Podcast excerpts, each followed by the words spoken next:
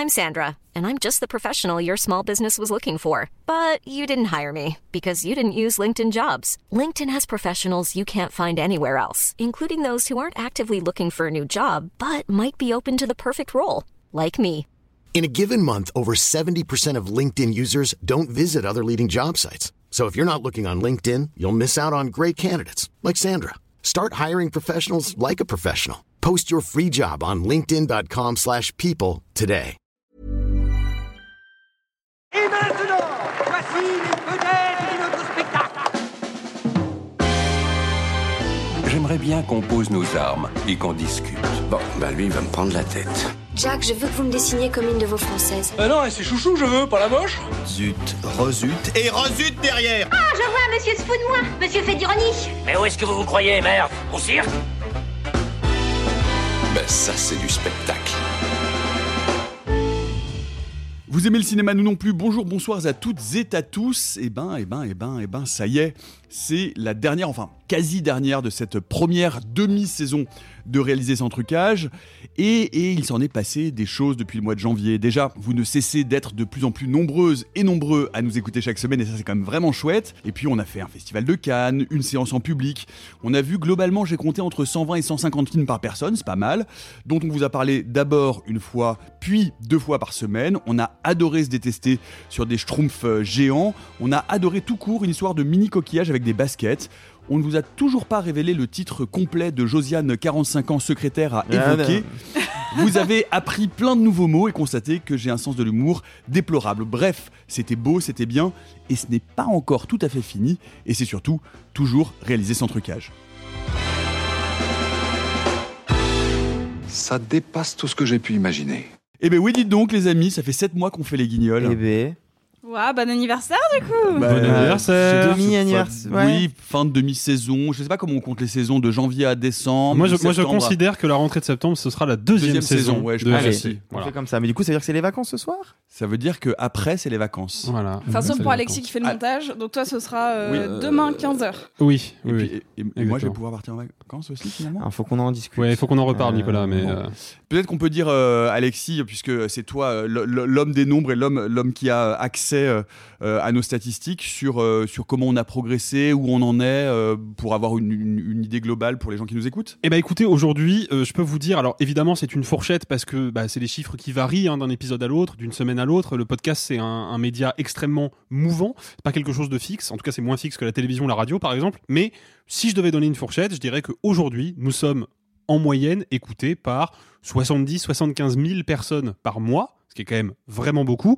Et comme bah, souvent vous écoutez les épisodes en une, deux, trois fois au gré de votre emploi du temps, et bah, du coup on peut dire qu'on est aux alentours des 110 000, 115 000 écoutes par mois, euh, ce qui est encore une fois un super résultat. Et, et cet engouement-là, on le ressent aussi sur les réseaux sociaux, avec beaucoup Mhm. d'interactivité. Moi j'ai quand même vu que c'est effectivement moi qui ai le, mot sur les stats, après je laisserai Sophie peut-être parler un peu des réseaux, mais comme c'est moi qui ai l'œil sur les stats, il y a eu un moment quand même assez spectaculaire dans cette année, ça a été le Festival de Cannes, où on a eu en termes d'écoute et d'implication du public un engouement de dingue, vraiment, c'est-à-dire qu'on a fait littéralement x4 sur les épisodes canois par rapport aux standards euh, de d'habitude.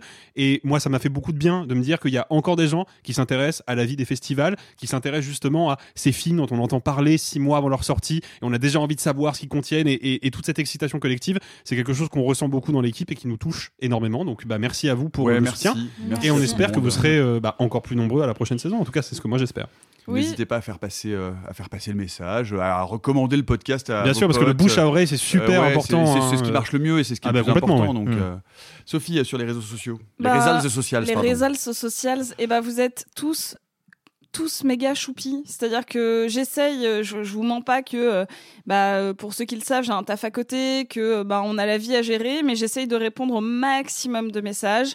Et j'ai toujours, en tout cas, beaucoup de plaisir à vous lire, à vous aussi nous donner votre avis sur un film que vous avez aimé, pas aimé. Je reçois beaucoup de messages sur le fait que vous avez découvert un film grâce à nous. Et ça, à chaque fois, pour moi, c'est les meilleurs messages. Parce que là, c'est sûr que je me doute que vous avez entendu parler de Barbie et d'Oppenheimer avant nous, mais sur des plus petites sorties. Euh, ça fait toujours plaisir de savoir qu'on vous a fait aller voir des films qui nous ont plu et que vous les avez aimés aussi. Et pour moi, c'est la, la, mais la- la plus grande gratitude, le meilleur Mmh. sentiment, c'est de savoir qu'on a eu un, un impact sur des petites sorties et qu'on vous a encouragé à découvrir des choses. Ouais, et puis, et puis ce que, ce que je, ce que j'ajouterais, c'est que vraiment, quand euh, on vous dit, et c'est devenu un gimmick de l'émission, euh, est-ce que vous êtes plutôt ou plutôt, euh, parlez-nous-en sur les réseaux, en fait, on, on est hyper demandeur et hyper toujours agréablement surpris de pouvoir échanger avec vous, de pouvoir partager, de lire vos sentiments, de confronter parfois eh ben, euh, vos perceptions euh, de tel ou tel film par rapport à ce qu'on a pu dire collectivement. Enfin, donc vraiment, n'hésitez surtout pas, euh, que ce soit sur Insta ou sur Twitter, euh, Mm. euh, à répondre sous le, sous, le, sous le post de l'épisode de la semaine, euh, à nous taguer. Et nous, on est toujours vraiment absolument ravis d'en discuter en live euh, sur les réseaux avec vous, Arthur. Et puis euh, il y, a un- il y a un autre aspect aussi de, de, de vos commentaires, c'est les commentaires dans la vraie vie, parce qu'on vous croise de plus en plus dans la rue Ouais. et vous, vous, vous osez de plus en plus venir nous voir. Rien qu'hier, il y a un, un jeune auditeur qui est, qui est venu me voir au moment où j'allais voir Barbie à 14h, que la séance était complète et que j'ai dû courir à un autre MK2 qui est venu me voir en me disant J'ai pas osé aller voir Alexis que j'ai croisé la semaine dernière, mais du coup, je veux juste te dire merci. Bref, n'hésitez pas en fait, même dans la vraie vie, ça nous fait hyper chaud au Ah cœur. ouais, carrément, et carrément. puis on est toujours ravis de pouvoir parler avec, euh, avec vous toutes et tous. Oui, et puis voilà, n'hésitez pas à venir nous parler. On est toujours euh, content de parler de, de cinéma. Simon. Alors, peut-être il faut rebrancher son micro? Non? Alors, attends, vas-y, rebranche son micro. C'est fait. Simon, Oui, bon. un mot là-dessus ou non hein? Non, non, Non, attends, on, va, non, on va- on va non. passer à la suite parce que la c'est- c'est gênant. Tant là. pis pour lui. Ouais. et puis surtout, on, on Mais il vous- adore. Alors oui, il vous aime et euh, sur son lieu de villégiature, euh, n'hésitez pas à aller euh, lui tirer les poils de la barbe parce que je vous assure que ça a des, des vertus curatives importantes pour, pour les scrofules et pour les hémorroïdes. Euh, oui, les scrofules. Ah, c'est pas le mot de la semaine, pardon. C'est pas le mot de la Ah, bah, semaine. ça celui-là pourrait parce que j'ai pas compris ce que c'est. Moi. alors, quoi alors scrofule, c'est une, une infection de la peau. Euh, ne tapez, alors ne tapez pas scrofule sur Google Images par exemple. Ok. Ok. Voilà, c'est comme pruritanal, on tape pas sur Google Images. Oui, effectivement, faut Voilà. pas. Ah. Euh, mais c'est pas le mot de la semaine. C'est juste un mot. c'est- un mot. C'est de la pure générosité, cadeau. langagière. C'est les derniers épisodes où on donne tout. voilà. Superbe, c'est super. Bref, et puis surtout, alors, euh, on ne vous abandonne pas encore tout à fait. Déjà, euh, parce qu'il y aura un épisode patrimoine qui sera diffusé exceptionnellement demain, samedi. Euh, et le programme spécialité, lui, euh, commencera euh, mercredi prochain, euh, tous les mercredis matins. Et on va vous en dévoiler le contenu avec même un tout petit teasing. Teasing. Teasing, waouh. Teasing. Un teasing inédit. je, je- je- je Un teasing taiseux, quoi. un teasing taiseux, c'est ça. Euh, et ce sera, ce sera à la fin de l'épisode, donc euh, stay tuned, comme euh, disent les Japonais.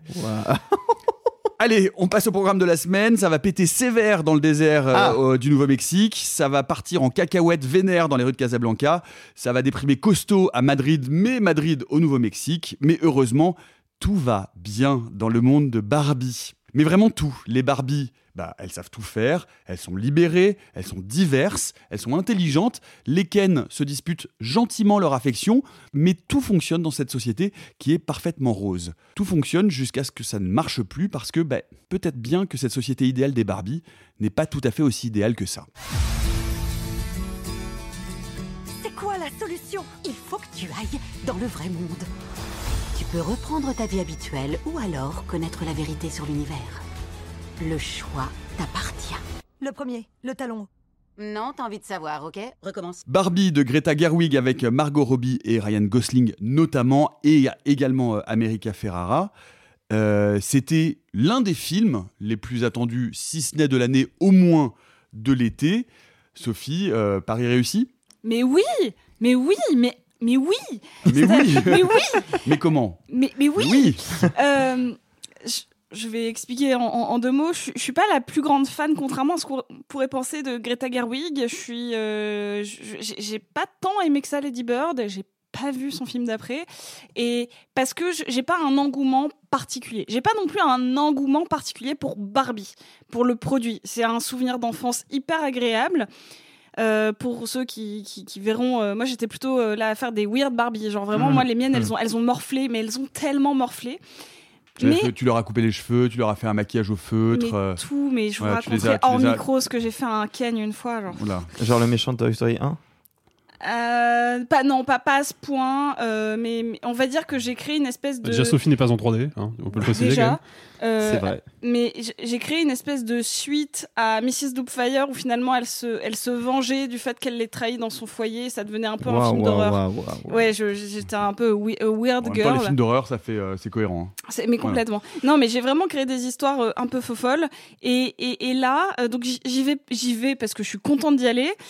Mais pas non plus avec euh, cette espèce de fougue que j'ai vue, euh, qui m'a même presque un peu saoulée dans too Mm. much marketing. Donc, mais je suis hyper contente parce que pour une fois, et ça c'est important de le préciser avant que je, je commence à critiquer le film ou pas, euh, nous quand on va voir des films, on y va soit en projo presse, soit on y va à des horaires qui nous arrangent, dans des globalement des petits ciné ou euh, ceux qui nous arrangent. euh, et, et on essaye de se mettre directement dans un mindset de critique.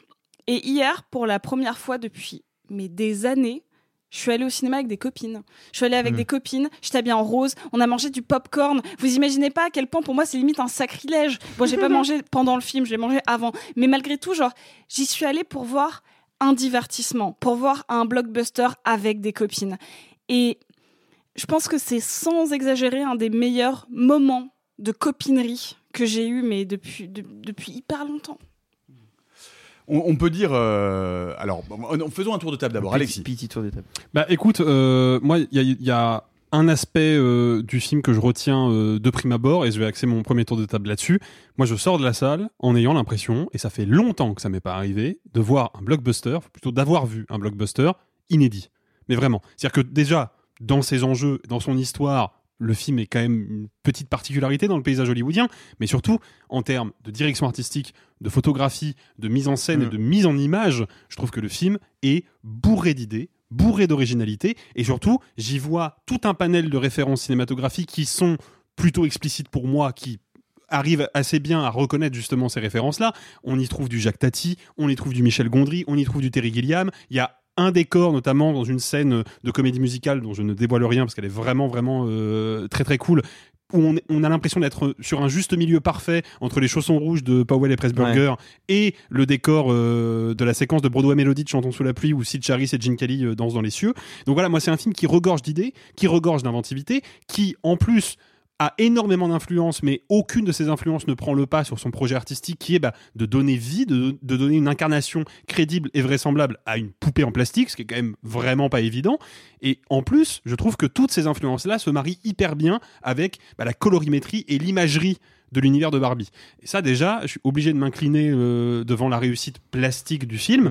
J'ai Plastique au sens propre du terme pour le euh, plastique au sens propre du terme, ouais, évidemment. Et puis, je trouve hyper malin d'avoir casté Ryan Gosling et Margot Robbie pour ces rôles-là, parce que je trouve que ils incarnent vraiment leur personnage, en fait, et que ça participe à créer un discours euh, réflexif et, euh, pardon euh, du mot un peu bouché, de métatextuel, parce que, bah, évidemment que Margot Robbie, ça fait longtemps que tout le monde se dit, elle est belle comme une poupée Barbie, mais littéralement, quoi. Et de la voir camper ce rôle-là et réfléchir à travers ce rôle-là sur sa propre place à Hollywood, sur sa propre fonction d'actrice, sur l'image qu'elle incarne, je trouve ça intéressant. Et, et surtout, et je terminerai vraiment là-dessus euh, en ce qui me concerne, et après on, on rentrera dans le détail, parce que j'ai quand même quelques réserves sur le film, le tempo comique du film, parce que c'est vraiment une comédie. hein. On a dit Ouais. que c'est un blockbuster, c'est avant tout une comédie. Le tempo comique est ravageur. C'est un film hilarant, et j'insiste vraiment là-dessus. Je me suis tapé des barres tout le long du film. Mm. Arthur. Euh, non, moi pareil que Sophie, j'y allais. J'avais un peu euh, depuis quelques temps, depuis quelques semaines, je traînais un peu trop sur Twitter. J'avais un peu la flemme d'aller le voir. Ça y est, on me l'avait trop survendu. Je trouvais ça cool il y a quelques mois, et là j'y allais un peu reculant en me disant. Au, au pire, enfin, au pire, je vais voir un truc un peu sympa, mais je sais que ça va pas m'enchanter plus que ça. Et effectivement, le film démarre sur un fou rire de ma part, mais ça commence très vite. Et je suis comme Alexis, moi, j'ai beaucoup ri. Après, bon, il faut dire quand même que bah j'ai été entouré, je pense, de de, de gamins parce qu'il n'y avait pas que des filles, euh, de gamins et gamines de moins de 20 ans, de 15-20 ans, et rempli. J'étais à une première séance complète, j'ai dû courir à une autre qui était, j'ai eu la l'avant-dernière ou l'avant-avant-dernière place. Et on en reparlera d'ailleurs dans quelques instants. hein. Et, euh, Et en fait, ça fait du bien d'être avec euh, plein de gens qui rigolent et qui rigolent en plus sur un film qui est donc une comédie certes très référencée, c'est évident, mais qui a un vrai discours politique qui n'est pas que euh, le féminisme pour les nuls. Alors, je, je pense qu'on va en débattre. On va en, dé- on va en débattre, mais moi, je, moi, je trouvais que le film était hyper intelligent. Et puis, contrairement à ce film, moi, j'aime bien Greta Gerwig. J'avais pas vu les filles de Dr. March, je l'ai vu il y a quelques jours et j'aime beaucoup. Et en fait, ça, c'est son troisième, enfin, c'est la, c'est un peu le, le dernier volet de son, son triptyque sur euh, le coming of age. Sur euh, le, bah, Le les- passage à l'âge adulte. Passage à l'âge adulte, merci. Même si Barbie c'est pas vraiment une adolescente, je trouve que ça va vraiment compléter ce qu'avait déjà fait Gerwig euh, là-dedans. Et puis, et puis, enfin, faut le dire, Robbie et Gosling sont exceptionnels. Mais vraiment, ils sont incroyables. Incroyable. Après, moi aussi, j'ai des petites réserves et on va en discuter. Mais, euh, mais moi, moi, pour moi, c'est c'est un peu une surprise. C'est vraiment à la hauteur de mes attentes, voire même mieux. Voire, Voire même. Voire. Ouh je, là je- là je suis arrêté au milieu. Je me suis arrêté au milieu. Jaune, Arbitre. Demi-carton euh, jaune. Allez, jaune. allez, c'est Bon. Barbie, c'est sympa. Euh, oui, euh, bah écoutez, non, bah, je, je vais- je vais terminer ce tour de table. Euh, Mais attends, t'as pas demandé à Simon? Alors Simon, Oh, mais il va être très très long ce running gag, les gars. Je préfère vous le dire tout de suite. hein. Pardon, mais c'est drôle. Bonnes vacances, Simon, si tu alors, nous moi, écoutes. moi, il, il m'est arrivé la même chose qu'Arthur, quelque chose de très agréable, c'est-à-dire que j'étais dans une salle de cinéma remplie. Et ce qui m'est arrivé pour Barbie m'est arrivé le soir même, j'ai acheté la dernière place disponible à mon cinéma de quartier, enfin de- parce que c'est un cinéma de quartier dans le 20e arrondissement, pour Oppenheimer. On en rediscutera tout à l'heure. Mais déjà, c'est pour son premier jour un cinéma qui fait déplacer des foules. Je ne- Enfin, on va voir, euh, et on vous l'a déjà dit à plusieurs reprises, parfois les films le jour de la sortie, quand on a raté les, les- projections de presse, etc. En général, globalement, il y a 5 personnes dans la salle, 10 personnes, c'est rare. Là, moi, j'ai vu deux films dans la même journée où les salles étaient quasiment blindées, ce qui est quelque chose dont on va reparler, mais qui est déjà assez, euh, assez surprenant. Ensuite, moi, je passe un moment incroyable. C'est-à-dire que vraiment, comme vous le dites, euh, c'est, un film, c'est une vraie comédie, je rigole, et je suis surtout incroyablement séduit parce que euh, alors, et donc on va commencer à rentrer un peu, un peu effectivement dans le débat. C'est évidemment une comédie qu'on va appeler méta. C'est-à-dire que c'est une comédie Mhm. qui va tâcher de déconstruire un certain modèle de la féminité et euh, dont euh, tout l'essence, enfin, on va dire la nature même, est de jouer sur la notion de stéréotype et ce que ces stéréotypes de représentation des genres, des femmes ou des hommes, de ce que Barbie a créé sur la société, se répercute dans notre, euh, monde. Et donc, c'est malin.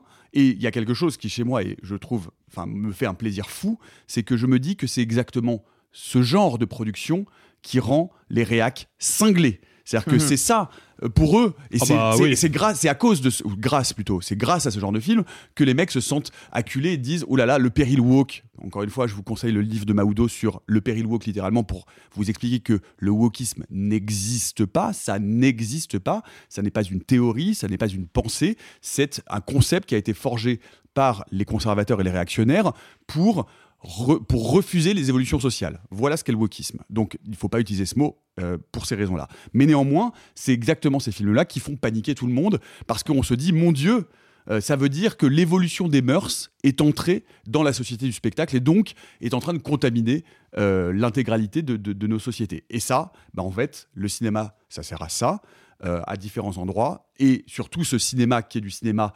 industriel, produit par une industrie, quand l'industrie se, se, saisit de ces thèmes-là pour les développer, pour les élaborer avec sens de l'humour, avec un regard critique et avec euh, un regard donc qu'on appelle méta, puisque il va y avoir évidemment une critique de ce qu'est la poupée Barbie elle-même. Bah évidemment, ça donne du grand spectacle qui fait un peu bouger les neurones et surtout dont on se dit qu'il est exactement politique dans le sens où il est en, euh, en lien, en résonance avec les questions sociales actuelles. Ça, c'est pour. euh, Est-ce que, vous- est-ce que vous voulez qu'on parle déjà peut-être de, de ça, puisque globalement, Barbie est une. euh, Le film Barbie est une grande explication. Tu disais féminisme pour les nuls, une grande explication de ce que peut être un autre modèle social, de ce qu'est le patriarcat, de ce que peut être la domination masculine. Enfin bref, comment est-ce que ça s'en saisit, Sophie, et comment tu l'as vécu? Maintenant, je sais ce que c'est le patriarcat. C'est des hommes qui ont une obsession pour les chevaux et hilarant, les ça. franges. Les franges aux vestes. Maintenant, je sais. Et les bières. Et les Oui. bières. Les bières vides, du coup. et les, et les mini frigidaires. Et les mini frigidaires. Non, parce qu'en fait, dans le. Enfin, non, rien dire. Non, désolé, ça, vraiment, des j'ai passé ma journée à rire en pensant à des trucs. Genre, toute la journée, je, repensais à des détails de Barbie et j'étais explosée de rire. Donc ça, déjà, c'est un, super feeling. Euh, oui, c'est à la fois pour moi la, la force et le reproche de Barbie, c'est que oui, c'est du féminisme one on one. C'est genre la première étape du féminisme. Parce que euh, pour les féministes, voilà, on va le dire comme ça. Oui, ça. Pour les féministes, c'est la première porte d'entrée. C'est-à-dire que euh, j'étais avec euh, trois copines, on est toutes féministes, engagées, on baigne dans ce milieu, parisien, intello. Et bien sûr que tout ce que dit America Ferrara dedans, on l'a eu, on l'a eu sur nos réseaux sociaux, on l'a eu en discussion entre copines, et cependant, on s'est regardé, on s'est dit, euh, on, regardait notamment les gamines qui étaient dans la salle, on regardait les hommes qui étaient dans la salle, on regardait euh, tout le monde, et on s'est dit, vous savez quoi, nous on l'a entendu un milliard de fois ce discours-là, c'est pas grave, parce qu'en fait on est tellement heureuse de le réentendre, on est tellement heureuse de voir des gamines l'entendre, de dire que, parce qu'on on l'a tous dit, hein, on l'a tous déjà entendu, le ouais bah être une femme c'est euh, faut pas être trop grosse mais faut pas être trop mince. Faut ouvrir sa gueule mais pas trop. Il faut ceci puis il faut surtout sourire tout le temps sourire. Parce qu'il faut toujours être thankful for everything. Et euh, et voilà oui c'est hyper basique. C'est hyper basique comme féminisme mais c'est un blockbuster et c'est surtout moi c'est sur ce point-là et je voudrais aussi vous entendre vous les garçons sur ce sujet-là c'est quand j'ai réfléchi très fort parce que c'est un blockbuster. C'est produit comme un blockbuster, ça a une promotion de blockbuster, c'est un film de studio. C'est quand la dernière fois qu'un film a été marketé, mais marketé en mode gros blockbuster pour des filles. J'ai beaucoup réfléchi. C'est Birds of Prey. Déjà Warner, déjà Margot Robbie, euh, en prod et au cast. Mais ça fait, mais vous vous rendez compte? Et Genre, il y a- encore. Et, et encore parce que c'est pas le même genre de féminisme même- front- euh, ah non, pas du tout. hein. Non, mais t'as raison. Mais réfléchis à un autre Ah non, film. pas. Voilà, un autre film qui est targeté euh, autre que Disney. Et, et je- j'en parlais avec Alexis en sortant de la séance. J'ai fait le, le dernier film où je me suis dit tiens, ça c'est un film féministe pour les petites filles. Parce que ça, je considère pas que ce soit pour les petites filles, mais je pense qu'elles peuvent le comprendre. Euh, c'était Rebelle euh, de Pixar, Mm. Mm. qui est un film qui a été unanimement détesté, mais Ouais. détesté. Et pourtant, c'est un, c'est un excellent. c'est un excellent Pixar.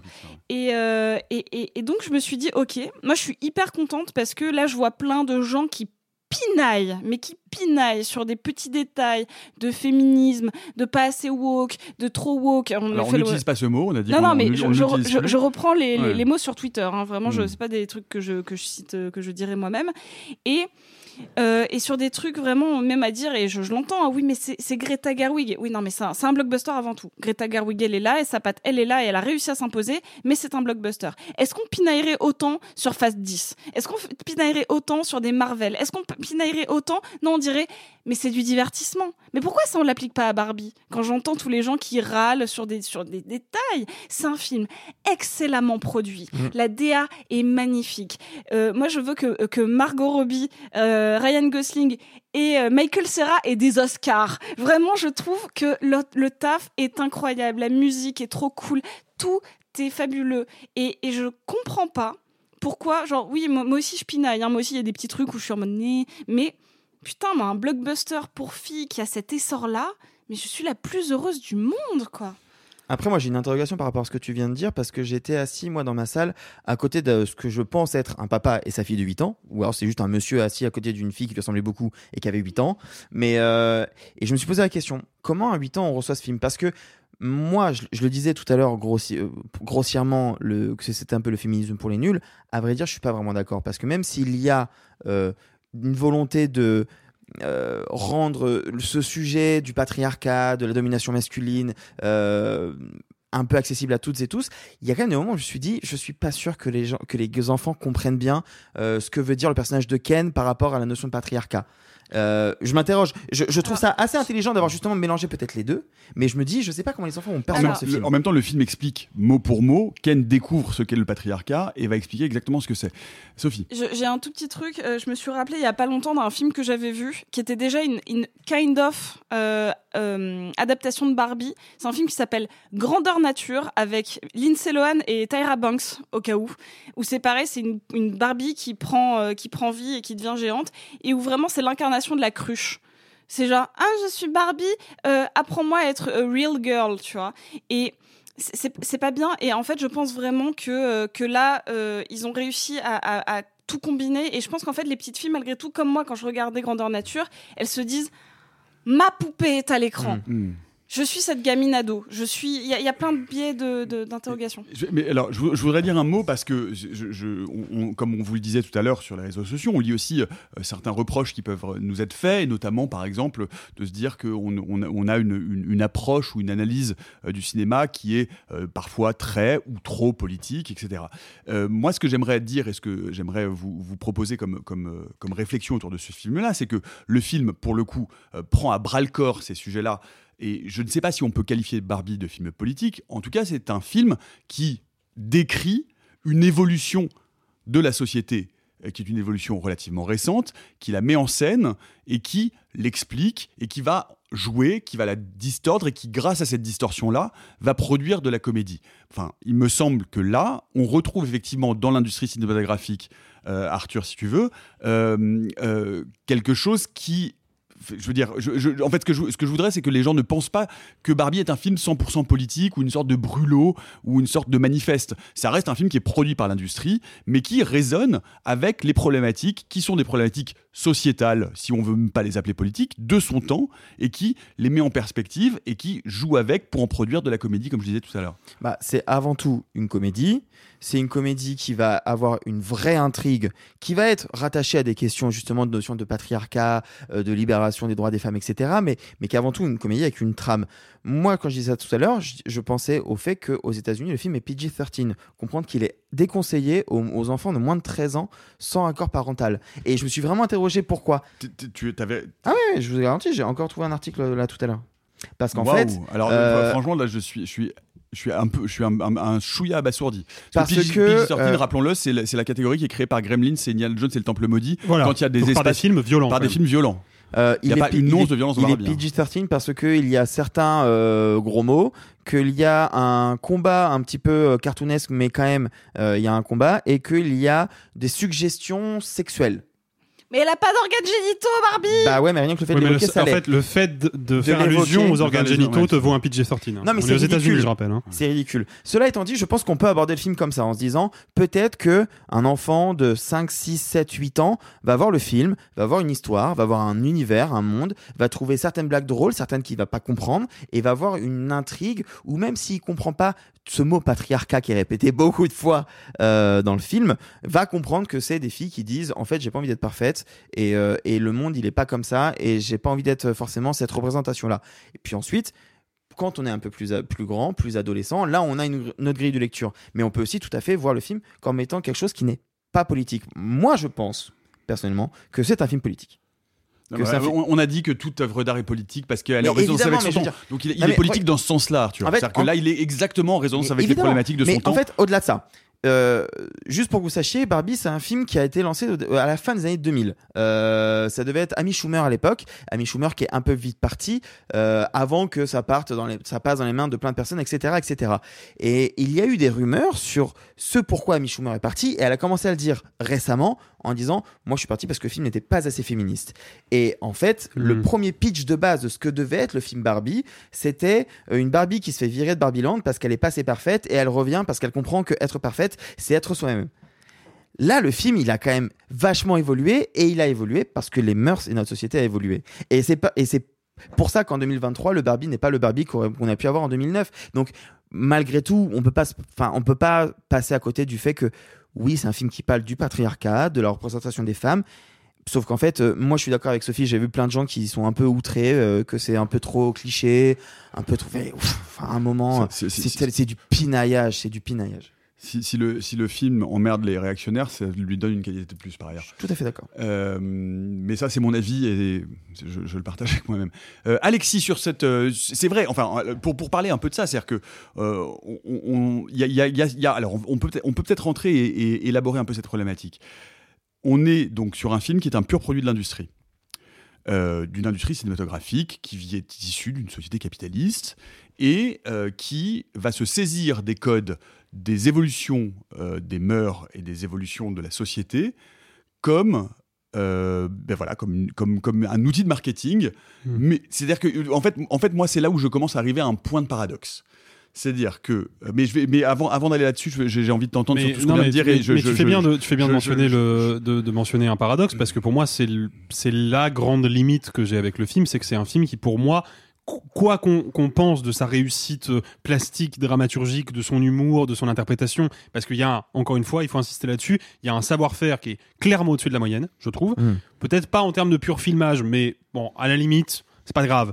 Euh, non, par contre, il y a un vrai paradoxe, c'est qu'effectivement, c'est un film qui est produit, bon déjà qui est cofinancé par Mattel, c'est-à-dire la boîte qui a inventé et, commercialisé les Barbie et qui continue de les commercialiser aujourd'hui.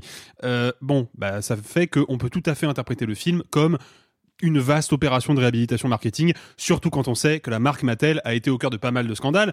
Euh, faut savoir qu'il y a tous les, à peu près tous les modèles de Barbie qui sont représentés dans le film, et notamment une Barbie en fauteuil roulant. C'est une très bonne chose qu'il y ait des Barbie en fauteuil roulant pour les gamines qui ont envie de jouer avec des poupées qui, elles aussi, sont en fauteuil roulant et ne se reconnaissent pas dans les poupées qu'elles peuvent acheter.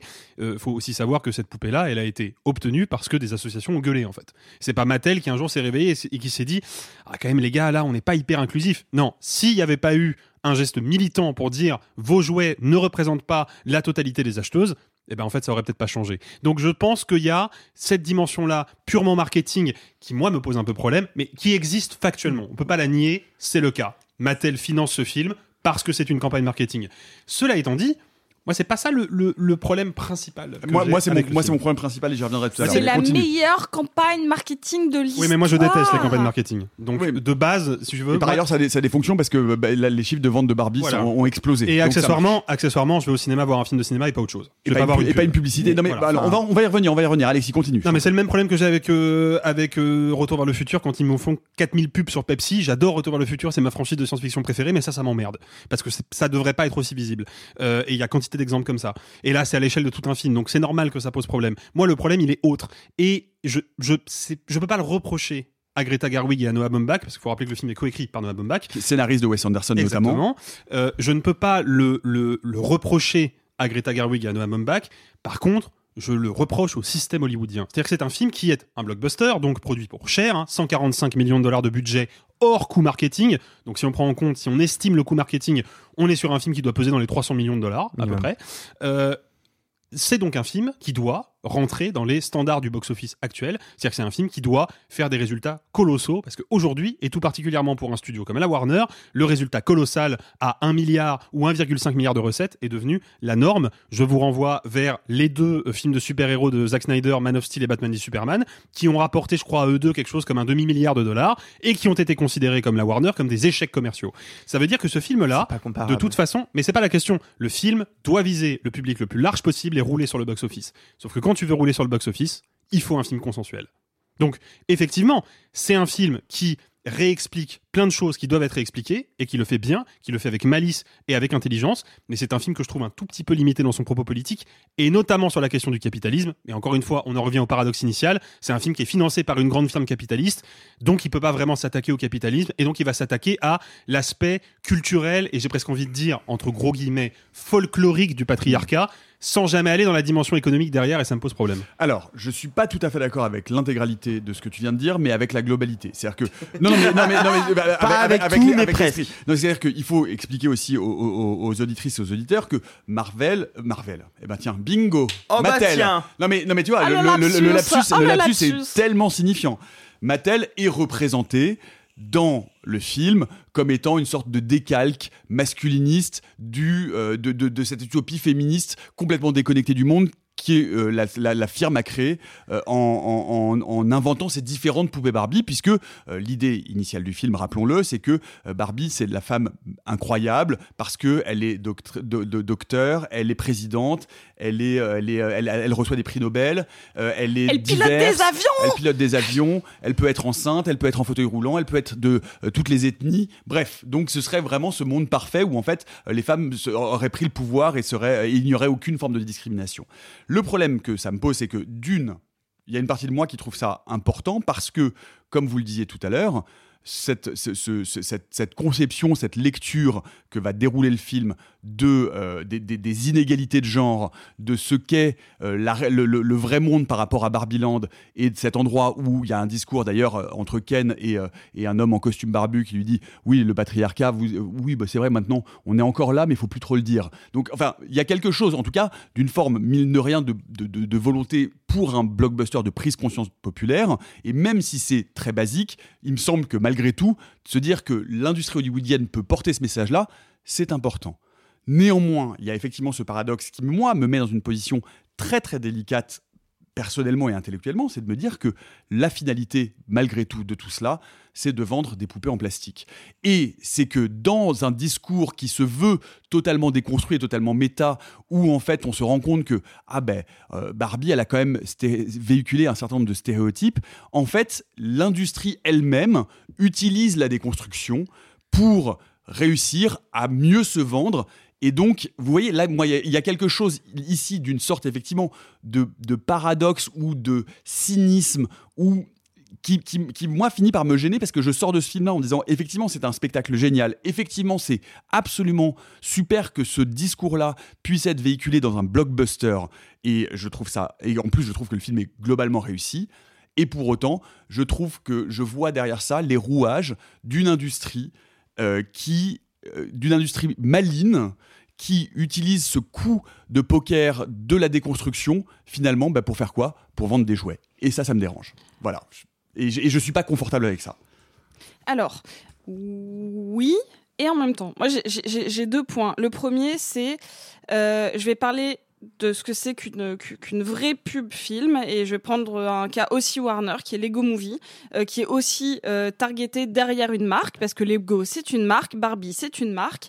Et quand, quand tu ne te caches pas c'est même pas un placement de produit à ce niveau-là c'est l'adaptation d'un jouet c'est comme ça donc on peut pas dire ah là là mais on dirait un peu une pub bah oui c'est une pub évidemment Transformers, hein, le- mais Transformers, le- le- Transformers, le, dessin mais- animé initial que- est, Ah oui, est je créé de- pour vendre des jouets. hein. J'avais c'était un de mes arguments. Ah. Je viens de vérifier l'info. En 2007, quand le film sort, il rapporte ça 700 millions de dollars au box-office et il a rapporté 480 millions de Oui, dollars en mais- jouets. Mais Arthur, Alors- le, le- le- Transformers, le- le- les dessins animés sont créés, les jouets existent C'est avant les déjà dessins des animés. publicités, hein. Les dessins animés sont déjà des publicités, comme euh, comme Iman, comme euh, comme les maîtres de l'univers. Bien sûr. Pardon Sophie, je te- Sauf qu'il y a quelque chose de très différent entre faire un placement de produit et se dire ok. Ma marque, c'est ça. Je suis conscient d'être une, une, une marque. Euh, moi, en tant que nana qui fait aussi du marketing, ça me fascine parce qu'ils ont quand même laissé suffisamment de liberté à Greta Gerwig, à la Warner, pour créer un vrai film. Ce n'est pas qu'une pub, c'est une pub, mais c'est surtout et avant tout un vrai film. Le mélange des deux ne me dérange pas parce que, euh, et c'est là que je viens sur mon deuxième point, qu'est-ce que c'est Barbie? Et qu'est-ce que c'est Barbie pour les petites filles? Et notamment, bah, euh, je vais vous redire mon année de naissance, je suis née en 1991, j'ai grandi avec plein de Barbie. J'ai eu l'avion Barbie, j'ai eu tout ça. Et Barbie, elles ont raison de le dire parce que c'est vrai, tu projettes énormément sur cette nana, elle sait tout faire. Barbie, elle est pas maman, elle est grande sœur, elle a la petite Shelby. Euh, Il y a une autre nana qui a été in- inventée, je vais oublier son nom, qui est jouée par... euh, Skipper. non. C'est Qui est Skipper, joué par Emerald Fennell Qui- oui. La- Midge. la- Midge. La Barbie Ah enceinte. oui, la Barbie il y a- enceinte, oui, mais il y a la- Skipper qui est la petite sœur de Barbie. Euh. Shelby. Non, Skipper. Skipper. Oui, c'est Skipper. ouais. Merde, je me suis trompée pendant longtemps. Il y a pas, pas une grave. Shelby Bref, Il y a peut-être une pas. Shelby à un moment. Mais- enfin, Bon, euh, c'est- moi qui suis mycologue en Barbie. J'ai non. merde. J'ai- Moi, j'ai jamais joué à la Barbie. Bon, bref. Écoute, bah, euh, moi, émotions. beaucoup. Euh, et, et, et, et du coup, euh, il y, a, il y a- il y a ce truc où, et tu as eu raison d'en parler Alexis, et moi ça m'intéresse, les gens ont fait changer Barbie, parce que Barbie est important, et tu projettes beaucoup ce que tu veux être sur Barbie. Moi, mes Barbie, elles faisaient des trucs de ouf. Et, et ce que j'aime, c'est que là, on a dit, écoute, les nouvelles petites filles d'aujourd'hui, la nouvelle génération, elle veut être féministe. La nouvelle génération, ce qu'elle veut voir aussi, ce qui va marcher, parce que ça marche en salle, c'est une nouvelle forme de, fémi- de féminin. C'est oui, elle existe, elle est comme ça. De toute manière, elle a été créée parfaite, Barbie. C'est la, la stéréotype. enfin, la, la théorie Ouais, la- la Barbie stéréotypée qui est jouée par Margot Robbie, elle est, elle est désuète. C'est tout ça. Elle peut plus rester exactement comme elle est parfaite parce que ça ne correspond plus à notre génération de féminin. Et ça, je trouve que pour une marque en termes de réinvention, mais c'est le meilleur coût du monde. Ah bah Donc oui. moi, Mais je on suis- dit, on dit la même chose, Sophie. hein. oui, mais évidemment que ça, on, va pas se mentir. Si ça avait été euh, autre chose et qu'elle avait juste fait une histoire de poupée, qu'on n'avait pas targeté Barbie, mais que ça avait quand même fait jouer des, euh, vendre des, des poupées, bah euh, ça aurait été euh, tant mieux pour Barbie. Là, ils ont eu l'intelligence de pas se cacher. Et moi, je suis en mode, mais je, trouve que c'est du génie. Franchement, je suis presque aussi admirative du produit final que du coût marketing. Et pas, je parle pas du coût marketing de Warner, je parle du coût marketing de Mattel, parce qu'ils ont réussi à suffisamment bien comprendre les petites filles d'aujourd'hui, les mamans d'aujourd'hui, celles qui vont emmener leurs filles, les copines qui vont, pour savoir que Barbie, elle s'est forgée avec nous. Et on a forgé Barbie avec elle. C'est un symbole. Et je trouve que c'est incroyable. Incroyable. Et, de, de faire quand même aussi un peu de nettoyage historique au passage, parce que Barbie a aussi reproduit pendant des années et des années, parce que là, il y a effectivement un personnage en surpoids, mais pendant des années, Barbie a reproduit des stéréotypes physiques. été Jusqu'à ce que les militantes féministes tapent du poing sur la table pour dire que c'était pas normal, Voilà. tu vois. Mais Arthur. Mais en fait, je vous trouve, je, je, alors, je comprends hein, votre argument sur l'aspect euh, marketing et autres, et évidemment que moi c'est un, un aspect qui aurait pu me gêner de prime abord. Je vous trouve dur néanmoins dans le sens où c'est quand même rare de voir une marque financer un film pour se faire taper dessus autant. Mais Parce que le pas film- du tout taper dessus. Mais Les ventes de Barbie si. ont explosé, donc c'est bien mais mais ça non, non, mais laissez-moi parler. Laissez-moi parler. C'est pas ça que je veux dire. C'est que moi, je vois le film et je me rends compte que Mattel, c'est des grosses merdes qui n'ont pas compris justement euh, ce que c'était que la Barbie et qu'ils ont dû s'adapter, qui sont persuadés qu'ils ont à représenter la société. Et en fait, quand Barbie arrive dans le vrai monde, et ben en fait, ça n'a rien changé. Et les gens qui bossent à Mattel, c'est soit des clones qui bossent dans un fin fond d'une entreprise et qui sont malmenés et qui se font pas respecter, soit des bouffons qui sont tous des mecs blancs et qui ne comprennent rien à la société ni à leurs produits. Et même, même si tu as le personnage de Will Ferrell qui est censé être présenté comme étant oui, moi je veux que les Barbie représentent tout, à la toute fin, il a un geste en disant euh, non, en fait, je sais pas si on va faire ça. Et quelqu'un glisse, ça va nous rapporter plein de pognon. Ok, d'accord, on le fait. On peut le voir comme une espèce de volonté de vouloir se blanchir si vous voulez. Il n'empêche que je n'ai de mémoire jamais vu un film financé par une marque qui accepte de se faire autant critiquer au sein de ce même film. Et, et vraiment, j'ai vu Greta Gerwig en interview dire je ne comprends pas comment Mattel a pu valider le film. Je suis d'accord, je ne comprends pas. Évidemment qu'il y a Mais, un, une il comprend volonté- pas parce que les ventes de poupées Barbie ont explosé. Donc c'est exactement, on dit la même chose, Arthur. Si c'est bien ça le problème, c'est que en fait c'est l'intégration par le système industriel et capitalisme d'une certaine forme de cynisme ou d'adaptation. Mais, mais ça arrive. Alors Non, mais- moi, moi j'aimerais, non mais attendez, j'aimerais vous soumettre un truc important parce que moi c'est quelque chose dont je parle régulièrement et notamment j'ai fait le, le lapsus tout à l'heure entre Mattel et Marvel. Aujourd'hui, c'est Marvel qui fait les premiers films de super-héros femmes, super-héros noirs, super-héros latinos. Et en fait, l'industrie, une nouvelle fois, s'adapte à la société parce que elle sait que cette société qui est en train d'évoluer est aussi euh, une, une société de nouveaux clients potentiels qu'elle peut recruter. Donc, on est à la fois dans, dans- vous voyez ce que je veux, là où je veux vous amener.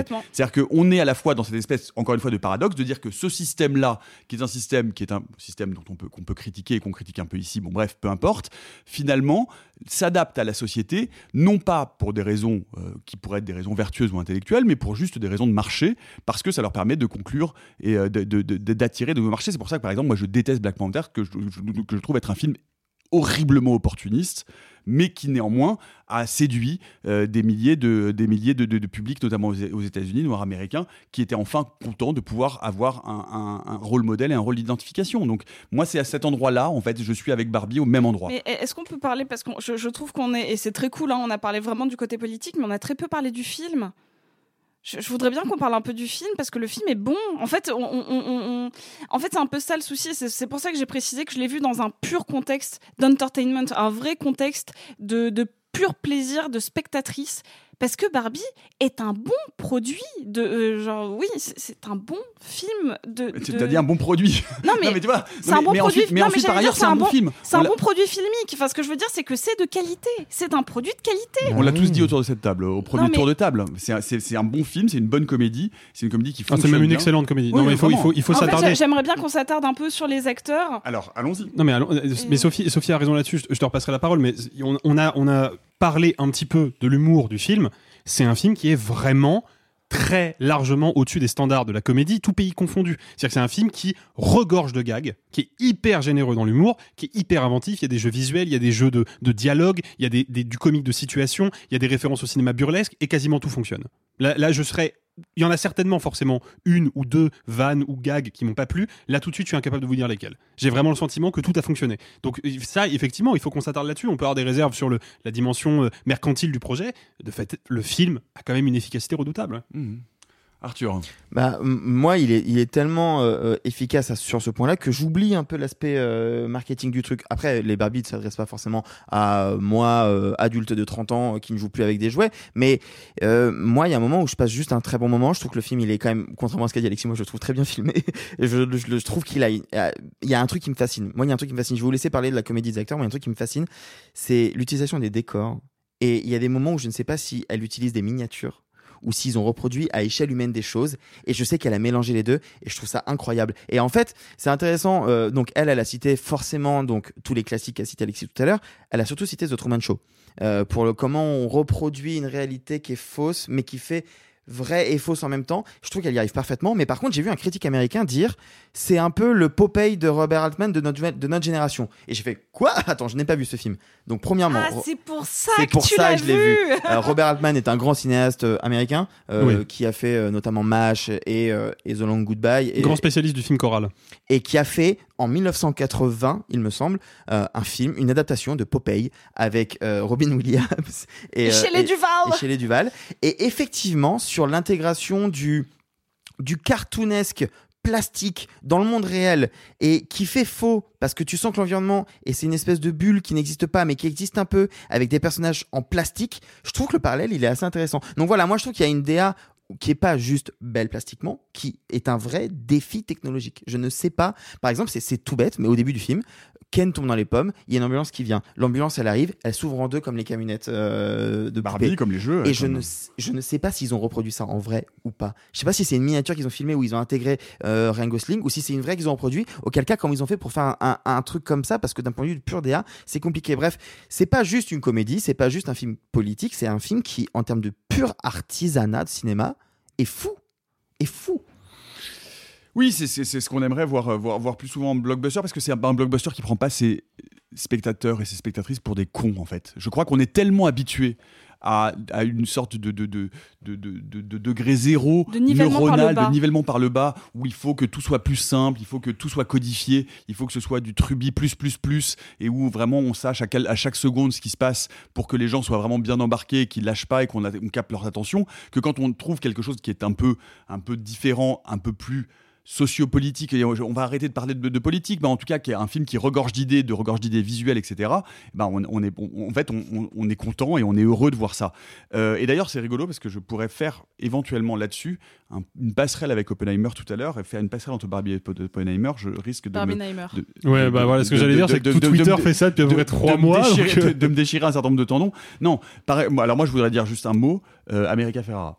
Moi j'adore Oui. bah, Ugly Betty si vous n'avez pas vu cette série. Mhm. Ugly Betty est aussi pour le coup, une vraie série, donc je vous rappelle, c'est Betty la Fea, c'est du telenovela euh, qui a été fait et refait en- dans, toute- dans, dans tout le continent sud-américain, qui a été repris et qui a été euh, transposé euh, par, euh, par, par le, le cinéma américain avec America Ferrara dans le rôle de cette assistante mexicaine, je crois, je, dans la série américaine, je crois qu'elle est mexicaine, Bon, Oui, en elle tout cas sud-américaine, mais mexicaine, oui, je suis sûr, et qui vit, qui vit dans, les, dans, dans les faubourgs de New York et qui va se faire une place dans la mode alors qu'elle a un goût épouvantable, qu'elle a des bagues, qu'elle est, tout, qu'elle est le, le stéréotype de, de, de, de, de- de le stéréotype raciste en plus, vraiment de ce que c'est qu'une, qu'une, qu'une immigrante mexicaine de deuxième génération.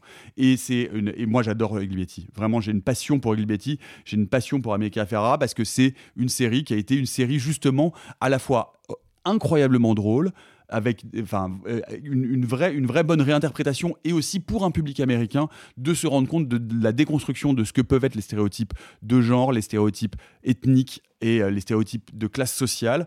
Et, euh, c'est- et ça, et ça donne une comédie absolument merveilleuse qui joue avec même elle-même les codes de la sitcom en les poussant au maximum.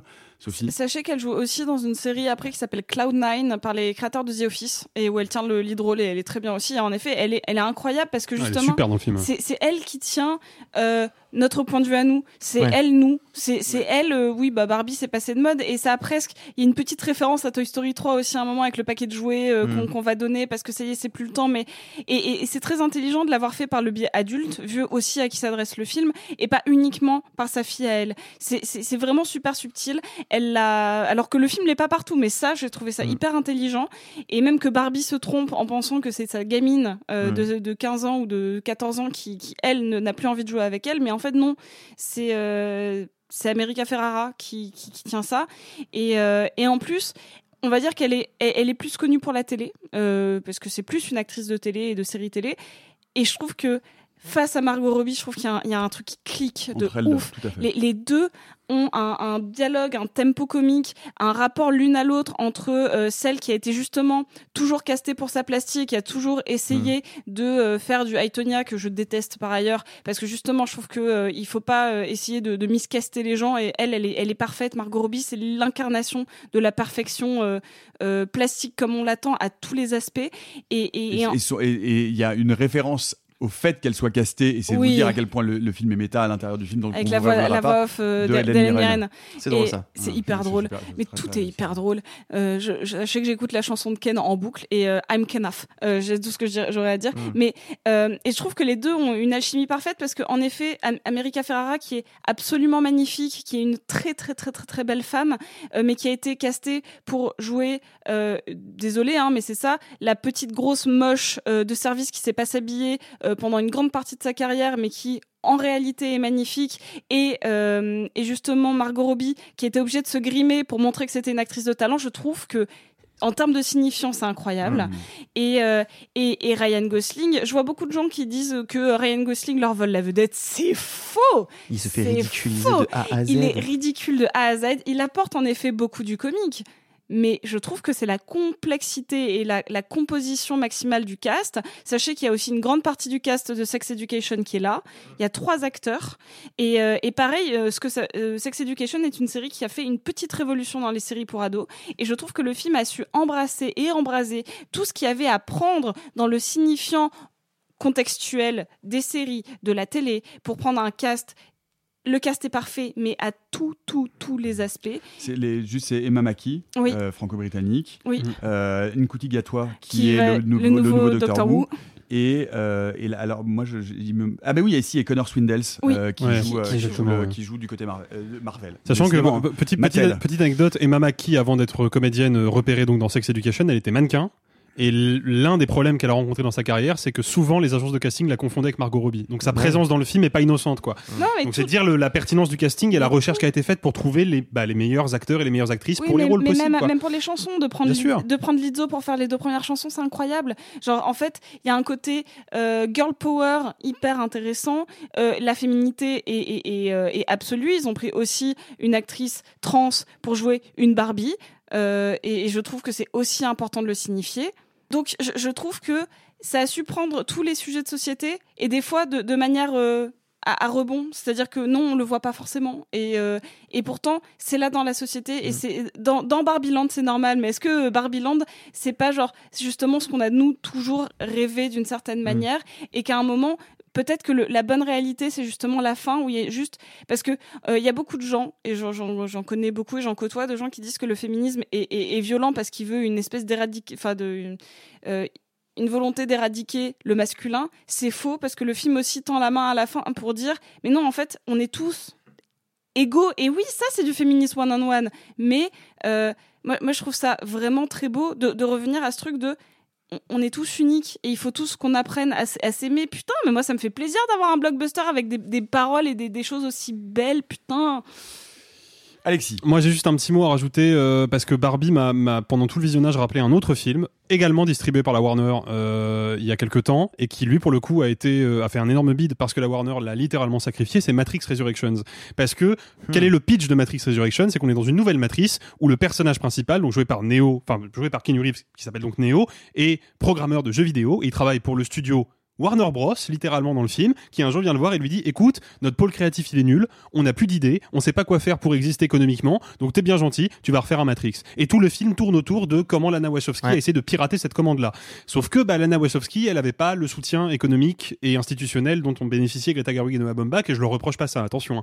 Mais du coup, bah, la Warner a littéralement sacrifié son film. Mhm. Il est sorti avec une promo minimale, et surtout, aux États-Unis, il a été exploité en parallèle sur HBO Max et en salle, ce qui a ruiné son exploitation, et aujourd'hui, le film est est déjà quasiment oublié. Alors que je trouve que c'est un film qui est pas parfait mais qui est hyper intéressant. Donc si jamais vous avez aimé tout le côté métatextuel de Barbie, de Barbie pardon, et que vous avez envie de voir un authentique film de contrebandier qui pirate sa commande et qui essaye vraiment de faire exister une voix dissidente à Hollywood, allez voir Matrix 4. Arthur euh, Moi, juste pour conclure, parce que euh, j'ai dit euh, quand même énormément de bien du film et je pense qu'on est un peu tous d'accord, je- moi je considère pas que le film est parfait non plus. Euh, je ne considère pas que le film est parfait, je trouve que le film est, à la bonne place, au bon endroit, qui s'adresse à beaucoup de gens de manière très intelligente et qu'il est plastiquement très beau, que c'est un très beau film, etc. etc. Mais moi, il y a deux, trois trucs qui m'agacent très fort et on n'en a pas trop parlé parce que parce qu'on on a parlé d'autres choses, mais moi, il y a des moments où la narration va un peu trop dans la niaiserie et le pathos. Et moi, c'est c'est vraiment un truc qui, moi, me bloque euh, de manière générale dans le cinéma, de manière générale dans le cinéma américain.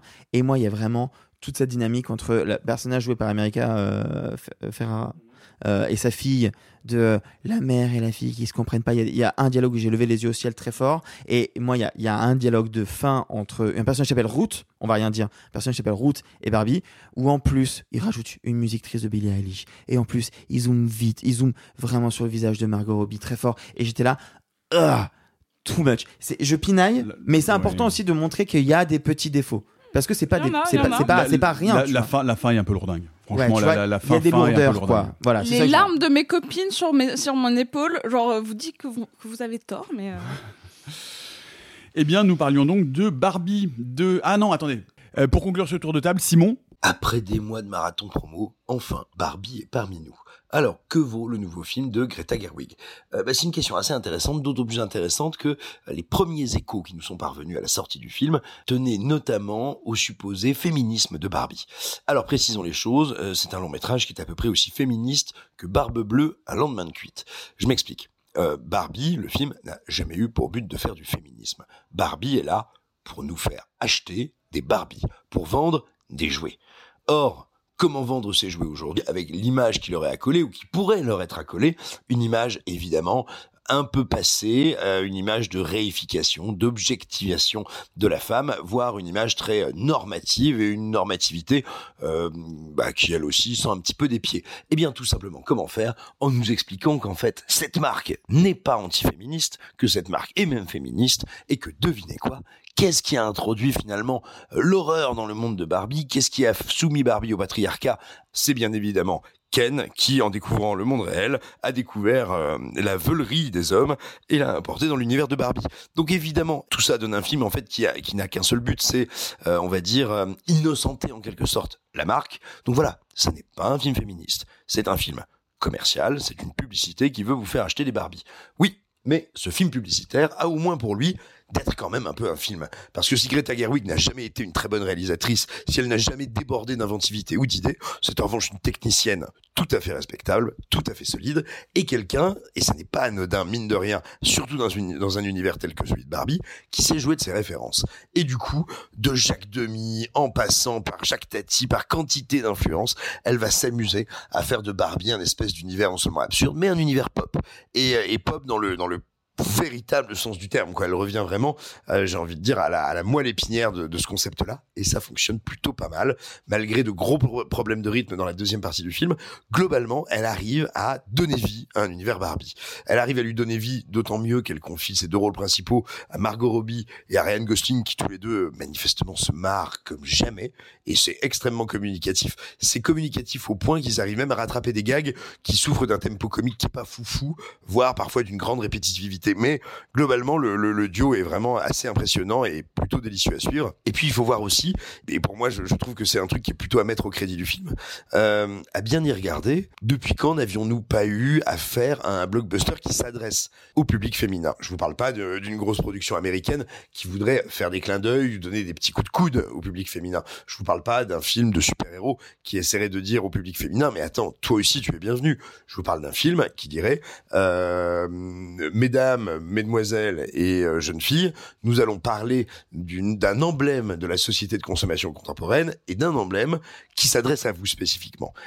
Eh bien, y a, moi, je vois pas bien d'exemples récents. Je vois même à peu près rien de comparable ces dernières décennies dans le, dans le cinéma américain, j'entends.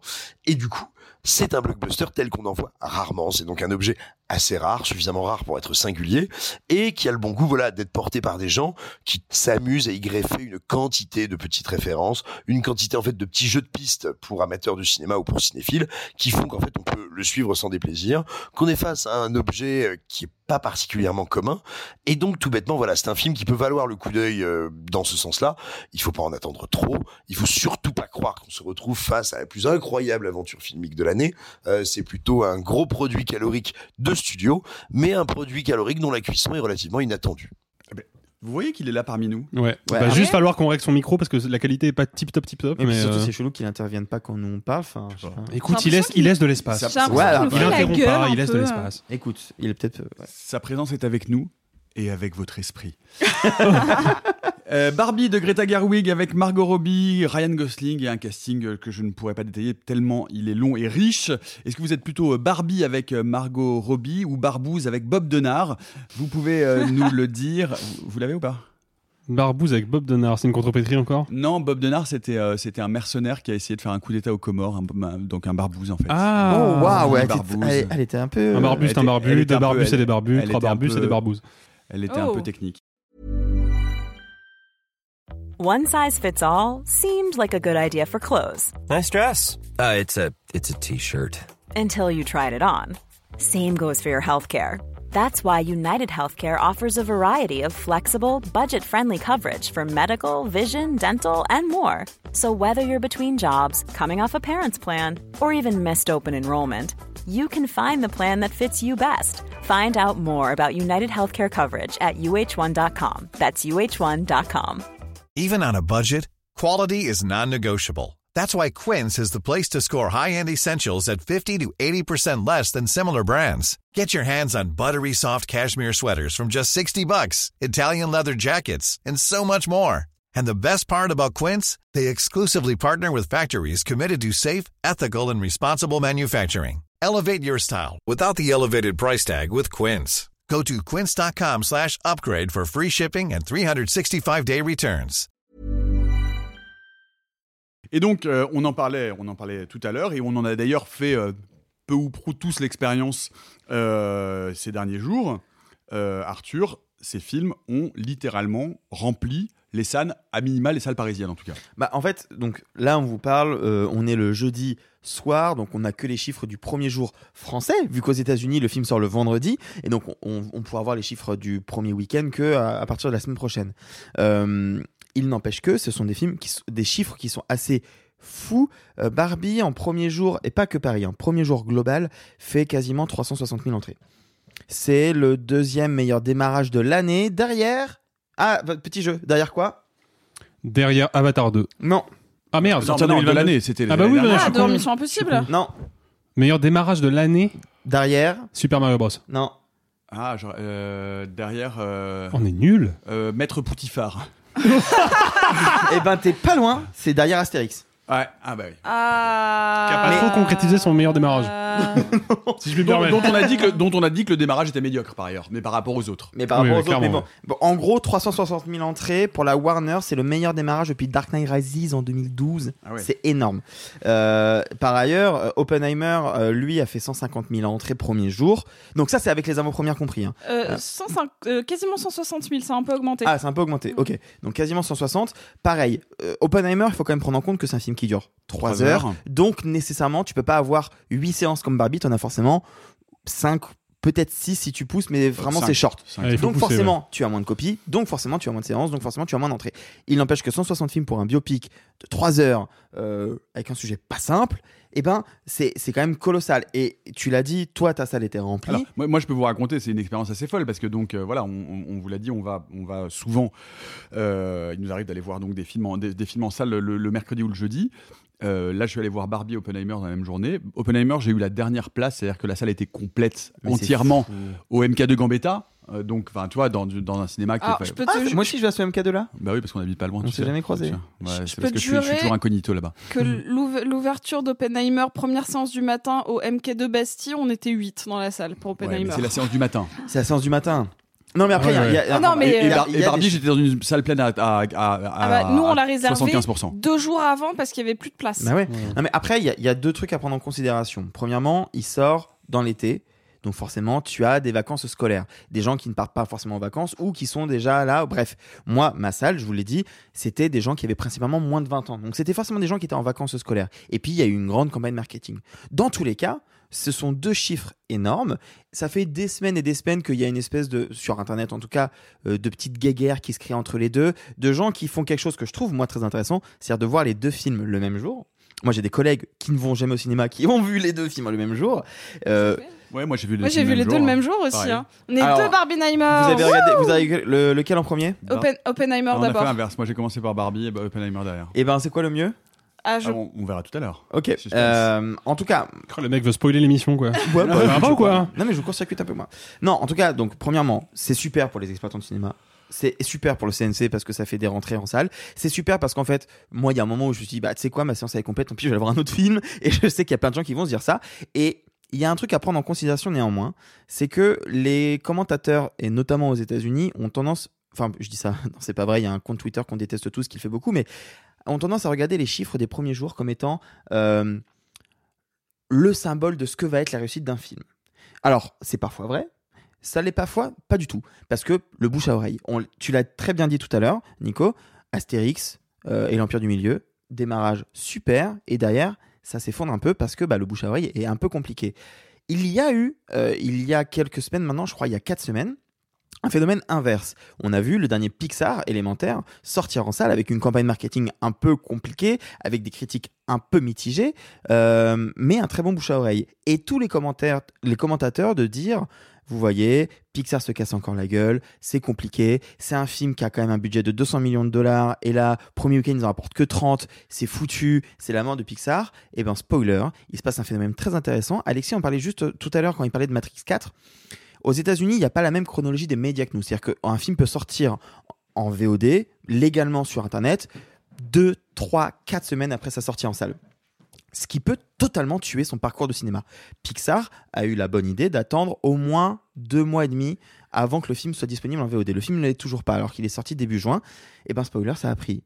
Ça a pris à tel point que maintenant, ils ont dépassé les 316 millions de dollars de box-office mondial. Donc, euh, il est pas loin de devenir rentable. Ce qui est pour le coup, mieux que le dernier Buzz et mieux que les derniers Pixar. Donc en fait, pareil, j'ai vu des commentateurs euh, euh, commencer à, s'énerver. Ça y est, les, les Américains commencent à nous envier la chronologie des médias, qui s'énervent que le Wes Anderson va sortir beaucoup trop tôt en VOD et va tuer son parcours en cinéma. Euh, le Barbie va pas sortir tout de suite. Et donc la stratégie qu'a eu Disney et la Warner à un moment de vouloir sortir simultanément sur Max et HBO Max, sur sa plateforme de streaming et en salle, on sait que ça ne fonctionne pas parce que entre bah, le regarder chez soi et le regarder en salle, eh ben, les gens préfèrent le regarder chez soi. Or là, il se passe quand même un truc, je sais pas si c'était le cas pour vous, mais moi, Barbie, il y avait vraiment un côté, tu sentais que c'était des gens qui vont pas forcément toujours au cinéma, c'était des gens qui, c'était un événement, et moi, j'avais accompagné que de gens qui étaient habillés en rose. Mais oui Il y avait une vraie évén- événementialisation que l'on n'a pas avec la sortie Les VOD. gens, ils ont applaudi au début, avant, au moment où le film allait commencer. J'ai toute la scène euh, du, le- toute la salle du MK2, euh, euh, Mars- du MK2 bibliothèque, qui est quand même une grande salle, qui a applaudi au moment où il y a eu le logo Warner Rose et où Barbie Ouais. allait commencer. Genre, la salle a applaudi. Moi, moi, ce, que, voilà.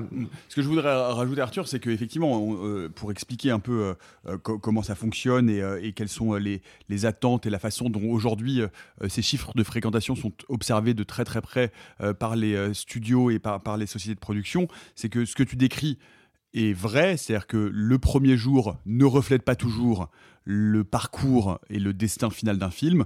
Néanmoins, globalement, statistiquement, ça reste relativement représentatif. C'est-à-dire que ça reste un outil, une jauge euh, du succès que peut potentiellement avoir un film, qui reste malgré tout relativement précis. C'est-à-dire que ces exceptions-là, me semble-t-il, mais je parle sous votre contrôle, Hmm. euh, sont quand même plus rares et qu'en Oui. général, les chiffres d'exploitation du premier jour donnent une idée globale avec Oui. une marge d'erreur de ce que va être le destin Mais si je puis me permettre, si je puis me permettre, c'est justement un peu le serpent qui se mord la queue. C'est-à-dire qu'il y a une certaine époque où on savait que des films allaient probablement tout tout cartonner dès le premier jour. On en était par exemple sûr avec Star Wars l'Empire contre-attaque parce que le premier Star Wars avait été un succès colossal et qu'entre-temps c'était devenu un film hyper important pour la culture geek. On savait que l'Empire contre-attaque allait tout éclater. Par contre, il y avait des films où on n'était pas sûr. On faisait un pari. Par exemple, le premier Indiana Jones, Bon bah Indiana Jones, on sait pas qui c'est à l'époque en fait. C'est pas une licence, c'est pas un personnage iconique Oui, de la pop c'est un culture. premier film. Voilà, donc bah il faut bien le lancer. Et de fait, le premier Indiana Jones à l'époque, il avait pas fait un démarrage de fou. Par contre, il avait eu rapidement un bouche à oreille gigantesque. Et bah euh, de fil en aiguille, il avait fini par apporter énormément de pognon. Aujourd'hui, On parle d'une autre époque, Alexis, Bien aussi, sûr. par ailleurs. On parle d'une autre époque. Mais c'est qu'il y a un moment où les studios, il y a un moment où les studios ont commencé à miser majoritairement sur des films qui ça. pouvaient faire des entrées très vite en très grand nombre et donc à négliger les films qui avaient besoin de temps et de bouche à oreille et de durée pour s'installer et rentrer du pognon. Comme le Pixar. Comme le Comme le Pixar. Et aujourd'hui, c'est des films qui, pour la grande majorité d'entre eux, exception faite du Pixar et de quelques autres certainement, bah, sont des films qui sont un peu sacrifiés Mm. et trop vite souvent. Oui, bien sûr. Et là, et là on parle d'industrie. Je vais donner la, la parole tout de suite, Sophie, mais on parle d'industrie. Le bouche à oreille, il est important également, parfois et souvent, pour des petits films. Ah, ben, bien et- sûr. Et aujourd'hui, vu le nombre de films qui sortent chaque semaine, et c'est ce que tu voulais, donc je vais te laisser dire, mais le nombre, enfin, les, les films sont très très vite chassés et, et ils restent parfois Oui. moins de 15 jours ou 3 semaines euh, disponibles en salle parce que d'un seul coup, bah, il n'y a pas eu cet effet euh, flash du premier jour ou en tout cas des, des- premières, euh, des premières semaines. Et c'est aussi un problème lié à la surabondance de production cinématographique, Sophie. C'est c'est ça, en fait, j'avais parlé des petits films. En fait, il faut savoir que quand euh, vous voyez un film en salle, euh, la salle dans laquelle vous allez le voir a parié, a fait un pari en prenant le film en programmation sur une de ces salles, deux de ces salles, trois de ces salles, comme ça a pu être le cas par exemple pour Avatar ou pour Mission Impossible. Ça dépend du multiplex ou du cinéma d'auteur pour certains films. Et ça arrive, mais c'est très rare, mais c'est souvent grâce aux bouche à oreille que des toutes petites sorties peuvent gagner en salle. Donc en effet, généralement, ce qui se passe, par exemple, Barbie, vous allez le voir, ou Oppenheimer, ou peu importe le film, là, ça commence sur énormément de copies. J'ai pas le nombre de copies de Barbie, mais ça doit être gigantesque. Euh, à mon avis, on est plus sur plus de 850 copies, largement. Oh oui, il y a de fortes chances. Oui. Moi, je vois 880. Oui, bah c'est ça, bah, ça m'étonne pas. Donc on est sur euh, entre 800 et 900 copies. À mon avis, c'est à peu près pareil pour Oppenheimer parce qu'à mon avis, il a plus de salles à ré- à réessayer euh, que Barbie. Mais euh, ce qui se passe, c'est qu'au fur et à mesure, ça va descendre. Il va y avoir de moins en moins de salles au fur et à mesure des semaines d'exploitation. Sauf que ce qui arrive, et là je vais prendre un cas très concret qui est Aftersun, dont vous avez dit énormément de bien. Euh, la, la critique était dithyrambique, euh, les exploitants euh, ont aimé le film aussi et l'ont programmé, sauf que c'est un tout petit film, les acteurs sont pas hyper connus, c'est un petit distributeur, c'est un distributeur indépendant, Condor, et euh, mais ils ont tellement eux soutenu le film et euh, la presse et les gens ont tellement aimé le film que les exploitants ont dit bon ok on va en programmer plus. Et donc là il y a eu l'effet où ça le nombre de séances a augmenté. Et donc c'est Mm. possible aussi, mais c'est vraiment plus sur le cinéma indépendant que sur des blockbusters qui voient généralement un gros démarrage, puis une, une chute plus ou moins lente en fonction du bouche à oreille. Oui, mais pour les blockbusters, ça va même très vite. C'est-à-dire que si ça marche pas la première semaine, c'est déprogrammé très rapidement Ça pour laisser de la place au, au blockbuster suivant. Moi, je voulais prendre un autre exemple qui est un film qu'on a tous beaucoup aimé autour de cette table, de Chien de la Casse, euh, qui fait euh, une, une- une première semaine à 20 000 entrées. C'est un petit film qui est mal distribué, qui gagne un peu de salle et qui va pouvoir, euh, en fin d'exploitation, c'est-à-dire là, euh, au dernier chiffre qu'on a jusqu'au 19 juillet, arriver quasiment à 80 000 entrées. Ce qui, pour un petit film indépendant avec une économie euh, assez précaire comme on le connaît, euh, enfin, est malgré tout un bon résultat parce que le bouche à oreille a continué et Mhm. que c'est l'importance euh, d'aller voir et surtout de soutenir ces films-là en salle. Arthur. Non, mais juste pour terminer sur ce, sur ce point, que moi, moi, je regarde les chiffres souvent de près, j'aime beaucoup ça, c'est un truc qui me passionne. Mais euh, il faut savoir que moi, je me rends compte à Combini, je suis entouré de gens qui ne vont pas forcément au cinéma très souvent. Et on a un peu ce cercle-là de cinéma, qui, de, de cinéphiles, de cinévores qui vont au cinéma très souvent et qui suivent de très près les sorties. Moi, j'ai des collègues qui ont vu hier le Pixar avec 4 semaines, 5 semaines de retard. Enfin, de retard, entre guillemets, parce que pas du tout en fait. Euh, ce qui se passe avec Barbie Oppenheimer, c'est hyper intéressant parce que là, pour le coup, tout le monde a envie de le voir dès sa sortie. Et ça, c'est intéressant. Et c'est pour ça que les chiffres de, de- démarrage sont intéressants et importants. Mais comme l'a dit Alexis tout à l'heure, je suis tout à fait d'accord. Malgré tout, bah c'est plus forcément le cas maintenant. Moi, j'ai une collègue qui m'a dit j'ai un bébé, je peux plus aller au ciné. Euh, là, je peux y- enfin y aller. Ça fait quatre mois que j'y suis pas allé. Je suis, je sais pas lequel voir. Euh, et il y avait la question d'aller voir Barbie, mais aussi d'autres films sortis il y a un mois, un mois et demi, qui sont encore en salle. Donc voilà, la vie d'un film, c'est pas juste la première semaine. Je suis très contente d'avoir vu euh, notamment euh, des distributeurs, euh, que ce soit Warner ou Universal, se se serrer la main en mode bravo, parce qu'en fait ça fait venir des gens en salle et je pense qu'aujourd'hui on n'est plus que dans de la concurrence, on est aussi dans du faites revenir les gens et j'ai trouvé que c'était très cool parce qu'on on- on voit cette espèce de fausse guéguerre Absolument. entre les deux films, mais là les deux studios sont en mode bah bravo, parce qu'en fait on a fait venir plein de gens en salle et puis ça fait, Et ça fait du important. CNC et ça fait du public et c'est trop cool. Donc tout- bravo monde- aux deux. Tout le monde est gagnant, ouais. Et j'aime bien le, le, je- le- le terme cinévore. Moi, je disais cinéphage. Ah ouais, bah, ça- cinéphile. ça fonctionne aussi. Euh, ça marche. Et tu, tu m'as dit que t'aimais bien les chiffres. Par exemple, 8, t'aimes bien C'est pas mon préf. C'est quoi 7 J'aime bien 7. 7, ok. J'aime bien Ah, je 18 peux aussi. pas blairer le un 7, nombre. moi. Moi j'aime le 3. Ah, j'aime bien le 3. Le 3 Non, moi j'aime les nombres pairs, moi les impairs, ils me cassent Moi, les c'est couilles. 8. 8, c'est 8, tu le retournes, c'est l'infini, c'est fou. Ah, toi, t'es vraiment un scientifique dans la Euh, autre actu euh, avec toi, Arthur. Euh, une vague d'attaques homophobes assez vénère contre Tom Holland sur les réseaux sociaux. Oui, et de manière vraiment assez horrible parce que euh, vous avez peut-être vu passer, ou peut-être pas d'ailleurs, mais le 9 juin, Apple TV a lancé sa mini-série The Credit Room avec Tom Holland, et donc à coup de un épisode ou deux par semaine. Et euh, l'épisode du 8, sorti le 14 juillet, a fait une espèce de bad buzz honteux parce que plein de gens ont repris une scène où le personnage qui incarne Tom Holland, qui est euh, un homme euh, qui a des troubles psychiatriques et qui va à un moment faire une expérience homosexuelle, on va avoir une séquence euh, de drague puis de sexe euh, avec un autre homme qui va être repris et qui va être retweeté mais des dizaines de milliers de fois. Et là, je parle que pour le Twitter français et même pas outre-Atlantique. Avec un hashtag que je trouve horrible qui était hashtag not my Spider-Man. Où en fait, les gens étaient outrés que Spider-Man, qui est pour eux une espèce de figure représentative de la masculinité, euh, lui qui est en couple avec Zendaya, que tous les masculins adorent visiblement, euh, puisse jouer ça. Donc ça pose plusieurs questions. Déjà, premièrement, euh, pff, oh, niquez-vous. Deuxièmement, Et puis, et s'il vous plaît, bien en fait. Ouais. Vraiment, allez-y. et hein. entre vous, du coup, euh, voilà. Non, en fait, plusieurs choses. Déjà, c'est une évidence, mais un rôle est un rôle. Enfin, voilà. Beaucoup de gens ont cité une interview où Tom Holland a dit que c'était un rôle épuisant pour lui parce qu'il croyait que c'était un parallèle à faire avec cette scène. Évidemment que c'était juste. Premièrement, parce que c'est un rôle très intense pour Tom Holland. Et deuxièmement, je pense une partie, une manière de justifier du fait que les critiques ont défoncé la série, parce que la série est visiblement pas très bonne. Et donc il essaie de justifier en montrant que c'était un gros travail pour lui. Mais du coup, reprendre cet argument-là pour expliquer qu'en fait c'est les scènes de, de sexe avec des hommes qui ont pu le perturber, bah, c'est dégueulasse. Et puis on est en 2023. Et ça pose plein de questions de... Attendez, est-ce que ça veut dire que... Enfin, bref, moi, il y a, y y a un vrai truc qui me choque, mais qu'on on est tous choqués. Euh, par ailleurs, je sais pas s'il y a besoin de le préciser, mais rappelons que Toby Maguire a joué un personnage qui a des rapports homosexuels dans un film et qu'Andrew Garfield l'a fait sur scène. Donc, les gens qui disent Not My Spider-Man n'ont aucune connaissance de la carrière des gens et sont juste des demeurés qui sont choqués devant une scène qu'ils voient sur Twitter. Et que Tom Holland avait fait un magnifique euh, lip sync sur Rihanna. Sur Umbrella, évidemment, Ah. tu vois. Et, euh, et non, et je trouve ça terrible qu'en en, en 2023, on puisse avoir encore ça. Et puis, petit rappel au passage, hein, tenir des propos homophobes est un délit. Euh, C'est pas une opinion. Non, mais c'est intéressant de, dire- de dire ça après, après Barbie, en fait. Enfin, c'est- c'est- moi, Bah je trouve, ça- ouais. je trouve qu'il y a quand même une sorte de, de logique un peu triste.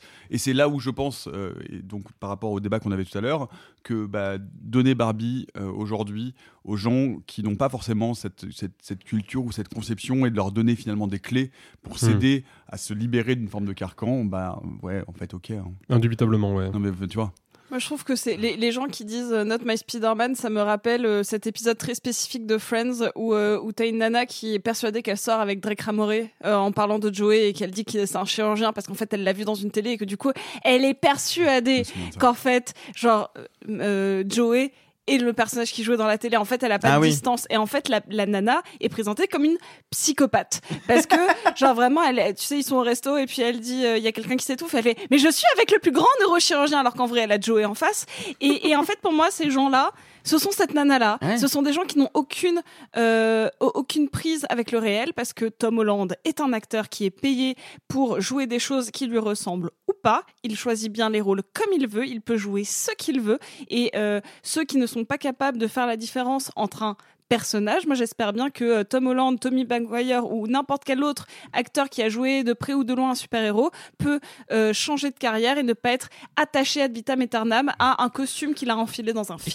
Par, par ailleurs, Tommy Maguire, c'était avec Robert Downey Jr. Ouais, bien sûr. Donc, euh, non, mais je veux dire, se, se dire que. Mais en fait, en fait, en fait le- le- ce, ce qu'on est en train de commenter, et c'est rigolo parce que je viens d'en faire l'expérience concrète, c'est la toxicité d'un réseau social particulier. C'est-à-dire que je, je- je pense que, évidemment, que si ça se reflète dans ce réseau social euh, qui est Twitter, c'est le reflet du- d'une pensée qui existe dans, le, monde réel.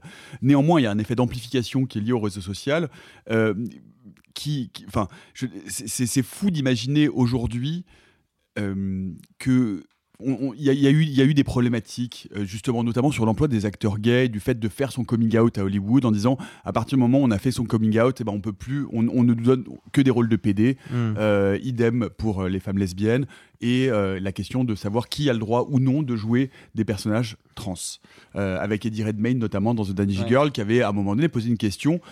Bref, on pourrait avoir un débat là-dessus absolument gigantesque. Voir qu'aujourd'hui, ce réseau social qui a été repris par Elon Musk, qui a été euh, dont, on a enlevé toute la modération et qui aujourd'hui est vraiment littéralement un déversoir à, à- méchanceté, à lâcheté, à saloperie. Enfin, en- est-ce je sais plus à quel moment on peut continuer à penser que Twitter est ou non, je ne sais pas. Enfin, c'est vraiment une question que je me pose en ce moment, un reflet de, de, de, de la réalité ou au contraire un refuge des gens qui n'ont pas le courage d'assumer leurs, leurs opinions en public et qui vont déverser leur, leur dégueulasserie euh, cachée, derrière, euh, cachée derrière leur compte. Je sais pas, enfin, je, je suis Quoi très. qu'il en, euh, quoi qu'il en soit, ça reste répugnant. Ouais, ouais, ça reste. Mais ça. parce que même, même mais, si euh, c'est représentatif qu'une marge de gens qui sont choqués par ça, le fait qu'en 2023 on puisse être choqué par ça reste répugnant. Et on devrait au contraire être, être fier de voir que cette nouvelle génération de comédiennes et de comédiens, puisque Zendaya dans le lip sync, elle était habillée en ouvrier, Mm. euh, que cette nouvelle génération euh, d'acteurs et d'actrices ultra bankable ont pas de problème à casser leur image euh, et n'ont pas de fausse pudeur et sont capables d'aller dans ces endroits-là. Enfin, je veux dire, on de- enfin, en fait, ça, ça va exactement dans Mais- le même sens et dans le bon et, sens. et en quoi. fait, ça me fait penser à pareil quand il y a le premier trailer Casser leur Ch- image, quand je dis casser leur image, j'ai envie de me taper sur la gueule. hein. Je, je devrais pas dire ça. Enfin, je veux dire, Non, mais je- comme si euh, jouer, un, je jouais un rôle homosexuel, c'était casser son image. Enfin, je, je- vous voyez Ouais, à ouais, quel je point on en est là. quoi. mais c'est ça. Mais ça me fait penser pareil, la toxicité, euh, la masculinité toxique, c'est limite aussi. Quand le premier trailer de Challengers, le nouveau film de Luca Guadagnino est sorti, et où Zendaya joue le, le rôle d'une ancienne tenniswoman qui va flirter avec deux hommes en même temps, et qu'on a vu ces mêmes mascus dire, eh, euh, dis donc, euh, j'aurais pas aimé mettre Tom Holland à la place, et qui faisait des mêmes sur Tom Holland qui va la quitter parce que elle joue une histoire d'amour avec deux hommes. Enfin, on en est à ce niveau Ah, de j'ai- même lu des commentaires en disant il a fait ça pour se venger. Mais les gens sont fous en fait. Non, mais les gens en sont fait, débiles. on- il faut arrêter de parler de ça. En fait, Faut- je pense qu'il faut, il faut, il faut silencer Bah, ces trucs. il faut le dire, Non, juste pour dire, on est en c'est- 2023 et ça n'a aucun sens. Ça n'a aucun sens parce qu'on joue ce qu'on veut et parce que quand bien même, eh ben, on peut être, enfin, je, enfin, je trouve ça horriblement débile d'être choqué par le fait que euh, que Spider-Man c'est Spi- c'est pas Spider-Man bref. Du nouveau pour nos amis d'outre-qui est la Batavia. Cannes 2023 commence à arriver en salle avec ce prix du jury de la sélection Un certain regard, L'émeute, premier long métrage de Kamal Lazra qui raconte la descente aux enfers d'Hassan et Issam, père et fils, chargés de kidnapper un homme qui va mourir dans leur voiture et il va donc falloir se débarrasser du corps et c'est donc le début du cauchemar.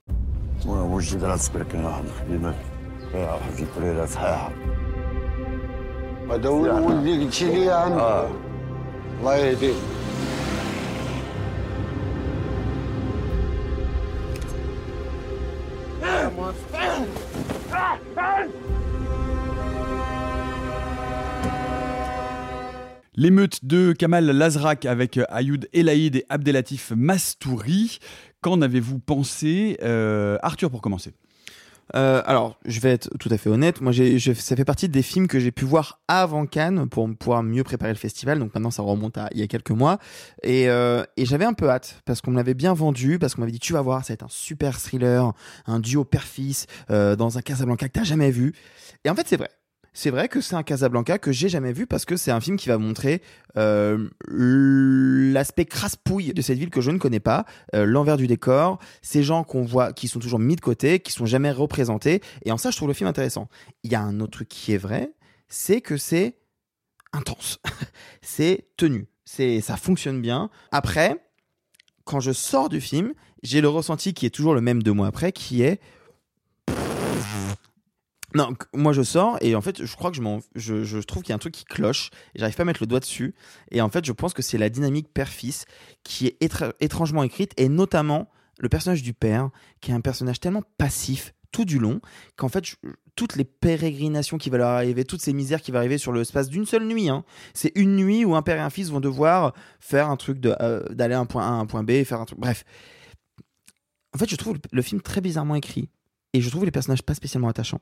Et ils sont pas mauvais, mais moi j'ai du mal à, à m'accrocher à, à- notamment au personnage du père, euh, qui est un ancien euh, tolard si je me trompe pas, Ouais, Hassan. ouais. Et en fait, bah, je suis devant un film qui est pas mauvais, qui a des qualités intrinsèques évidentes, mais que je trouve assez faiblard et vraiment avec un personnage du, du père que je trouve euh, fade. Et en fait, c'est ça en fait le problème, c'est que c'est un film qui se veut intense et tendu et qui l'est avec certaines scènes qui sont vraiment pas simples. Et en plus, faut le souligner, c'est un premier long. Il y a des séquences de nuit avec une belle lumière. Enfin, c'est- quand même du bel artisanat. Mais le problème, c'est que moi, c'est une intrigue dont je me fous un peu.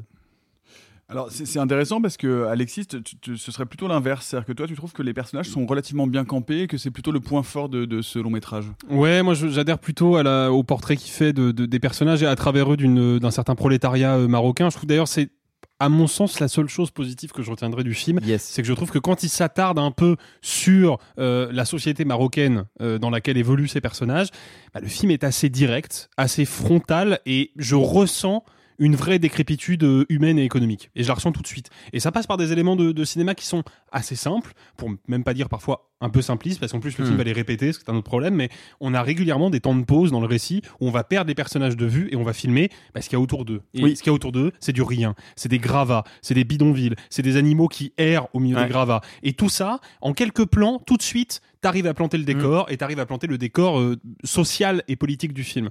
Le problème, c'est que une fois qu'on a repéré ça et qu'on en a pris euh, conscience, à partir de là, je trouve que le film déroule un, un scénario extrêmement archétypal et extrêmement cliché, parce qu'en fait, c'est un film qui repose sur un principe. Tout ce qui peut mal se passer va mal se passer. Ouais. Grosso modo, on peut le résumer comme ça. C'est la loi de Murphy, faites film. Le problème, c'est que, bah, moi, spectateur qui est, euh, en tout cas c'est mon cas, déjà vu des polars, déjà vu des films sociaux, déjà vu des polars sociaux, j'ai déjà été confronté à cet archétype-là, j'ai déjà été confronté à cette narration, et le problème c'est qu'au bout d'un moment, je vois venir l'étape suivante. Je commence à comprendre que tout ça fonctionne de manière cyclique, que dès que les personnages vont tenter de sortir de la panade dans laquelle ils se sont mis eux-mêmes, eh ben ils vont échouer, ils vont être encore plus dans la merde. Mais ça dès le début en plus. Hein. Mais dès le début, je suis d'accord, oui. Et le problème, c'est que, bah, à partir du moment où je l'anticipe, émotionnellement, le film devient très maigre. Parce que j'ai le temps, psychologiquement, de me préparer à la, tragédie qui va arriver. Et le problème, c'est que dès que les personnages sont en panique, moi, je ne ressens pas cette panique, je ne la partage pas, parce qu'en fait, ça fait 15 minutes que je sais qu'elle va arriver. Et ça, c'est un vrai problème de scénario, et c'est un problème qui visiblement n'a pas été euh, conscientisé, parce que le film va maintenir ce rythme-là et cette construction-là jusqu'au bout. Et en plus, moi je trouve qu'en termes de mise en scène, on est vraiment, encore une fois, sur l'archétype du polar social. Qu'est-ce que j'appelle polar social? C'est un film qui a une intrigue de polar, en l'occurrence, un père ancien tolard et son fils qui sont des gens sans, sans le sou, qui ont besoin d'argent et qui en fait vont kidnapper un mec pour le compte d'un truand et le kidnapping va très mal se passer. À partir de là, c'est la dégringolade. Filmé comme un film dit social, là, je trouve qu'en grosso modo, on n'est pas loin du cinéma des frères Dardenne. C'est de la caméra à épaule, Oh, ouais. c'est une mise en scène qui se veut euh, très heurtée, euh, très, euh, Mm. très immersive. Et le problème, c'est qu'encore une fois, c'est des scories de cinéma que j'ai déjà vu mille fois. Donc en fait, j'ai l'impression d'être devant un film qui essaye de me de m'immerger dans un quotidien. Et en fait, je peux pas rentrer dedans parce que tout ce que je vois, c'est des artifices de cinéma. Et pas très bien employés en plus. Alors j'ai deux questions, je précise que donc euh, je n'ai je n'ai pas vu le film. Quoi? Non, j'ai pas vu le film. j'ai Pas, j'ai Bah, ça tombe bien, il de doit pas donner voir. son avis de toute façon? Euh, non, j'ai deux questions qui m'intéressent dans ce que vous racontez. C'est-à-dire que, alors peut-être la première chose sur euh, ce film, ce que tu décris, c'est aussi ce qu'on on en a parlé d'ailleurs avec le Faucon Maltais euh, des avatars du film noir. C'est-à-dire euh, cette logique selon laquelle tout ce qui doit mal se passer va mal se passer. C'est une logique que je peux appliquer exactement à un film personnellement que j'adore, qui est Good Time des frères Safdie. Good Time des frères Safdie, qui est un film excellent, qui est un film noir, qui est un film social aussi, et qui déploie exactement la même logique scénaristique, c'est de dire ça va mal se passer, ça va mal se passer, ça va mal se passer, ça va mal se passer, Ouais, et alors, jusqu'au bout. Mais des alors, non, mais écrits en- déjà. Ouais, mais Oui, en fait, mais, non, mais je, mais- je dis ça. Ah mais je suis mais je, Non, mais suis c'est intéressant. tout- je suis totalement d'accord avec ça. Mais vraiment, c'est-à-dire que tu pour moi c'est exactement ça la manière dont tu écrit euh, dont t'as écrit euh, le scénario de Good Time à une nuance près, c'est que effectivement Good Time, je suis capable d'anticiper qu'on est dans un film loi de Murphy, quoi, entre guillemets. Je suis incapable d'anticiper précisément ce qui va leur arriver. C'est-à-dire que je sais que ça va mal se passer, je sais pas comment. Et c'est ça qui me retient au film. C'est que dès Mm. qu'il se passe un truc, je me dis oh la vache, j'avais pas du tout pensé au fait Mm. qu'il pouvait se passer ça. Mais eux non plus n'ont pas pensé à ça. Et donc en fait, j'ai ce lien émotionnel avec les personnages qui est que ils sont surpris par le scénario en même temps que moi, si je puis me permettre ce- cette cette Mm. euh, tournure de phrase.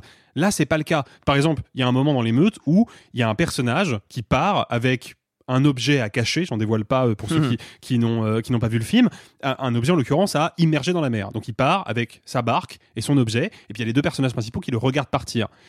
Je vois la barque partir, je sais très exa- exactement ce qui va se passer quand la barque revient. Et de fait, la barque revient et je me dis, bah c'est c'est ce, c'est exactement ce que j'avais anticipé il y a cinq minutes. Good Time pour le coup là-dessus, c'est l'une des très grandes forces de ce film, c'est que toutes les péripéties à chaque fois sont des uppercuts. Je sais que ça va mal se passer, mais je sais pas comment, et le film à chaque fois arrive à m'attraper au col, quoi. Là, euh, systématiquement, c'est raté, quoi. Et puis en plus, Good Time avait ce- cette qualité d'écriture que tu as des personnages qui sont attachants dès la première seconde où tu les vois. Dès ce duo de frères, dès que tu les vois à l'écran et dès que tu vois qu'ils vont être séparés et que tu comprends comment, tout de suite, tu as une attache émotionnelle très forte. Moi là, j'ai un père et un fils. Je ne suis jamais, jamais en, accord, en, attache émotionnelle avec. Et je vous dis encore une fois, le personnage du père que je trouve très euh, bizarrement écrit et auquel j'ai aucune attache. Good Time, je, vous le- je vous le précise, hein, qui, qui était moi bah, mon, mon film préféré de 2017. Euh, moi, c'est un Bah, film que j'adore. franchement. Sophie, Sophie de dit oui, oui, oui. Oui, oui, moi je l'ai vu, je l'ai vu quatre fois en salle la nuit de sa sortie. ouais, Parce qu'en plus ça fait un 1h25 ou 1h30, genre C'est vraiment un en plus c'est sharp, nervosité sharp, sharp. sidérante. Ah oui, puis en plus, enfin, euh, pour, pour, pour continuer sur la comparaison, parce qu'elle est vraiment éclairante, euh, je l'ai dit, L'émeute, c'est un film qui a un, un parti pris de mise en scène qui est assez limité, je trouve, et qui, en plus, encore une fois, est pas vraiment incarné. C'est-à-dire que j'ai vraiment l'impression de voir un film qui a très bien compris comment recréer des artifices de cinéma, mais qui juste n'a jamais pensé à faire en sorte que ces artifices me communiquent des émotions. J'ai vraiment l'impression de voir des tours de manche, des, des effets de style, vidés de leur substance. Good Time, c'était un film qui expérimentait énormément en termes, en termes de mise en scène, Ah bah ouais. en termes de photographie. C'est un film qui était surprenant narrativement et surprenant esthétiquement, et ça participait à en faire vraiment un bad trip Bah, bien sûr. de Ah oui, bien cinéma, sûr, quoi. Tout à fait. Et là, il, ouais, il manque une intensité de mise en scène, il manque une, une certaine recherche dans l'écriture et dans dans, Mm. dans l'art d'écrire des péripéties. Et en plus, je trouve que le film vraiment, je- j'en dis pas plus. hein, je trouve que le film finit sur une note anti-spectaculaire et, et qui pour le coup est pas du tout intense, qui fait que moi j'ai vraiment l'impression d'avoir perdu du temps en fait devant ce film. Alors, deuxième et dernière question. euh, vous parlez de la dimension sociale de ce film qui est tourné à Casablanca. Casablanca au Maroc, comme Rabat, sont les deux villes, entre guillemets, avec beaucoup de guillemets, bourgeoises. Euh, ce sont les villes de l'élite bourgeoise du Maroc.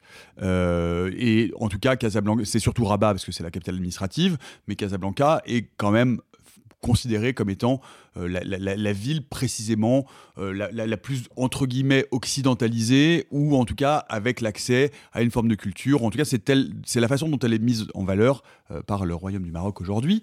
Euh, Est-ce que ce film-là ne parle pas So- Sophie, t'es pas tout à fait d'accord Dis- Dis-le. hein. Non, non, non, c'est juste que Casablanca, c'est en fait, c'est euh, nous, on a pu le, le- le voir. hein, euh, par exemple, euh, Nabil Ayouch euh, filme une partie de Casablanca sur un film sur lequel on est extrêmement en désaccord avec Arthur. Mais euh, pour pour connaître aussi un petit peu la ville, c'est un, c'est un, c'est une ville multiple en fait. C'est une, une ville qui, conso- qui Hmm. concentre à la fois bah, justement cette richesse et une extrême Et les pauvreté. mais comme C'est- toutes les villes du Maroc, hein, même à Rabat, Ouais, il y a des. euh, mais, justement, pour moi, la ville la plus occidentalisée malgré elle, c'est Marrakech. Ah non. Alors, je, on, a- on sera pas d'accord. Non, non, mais tout.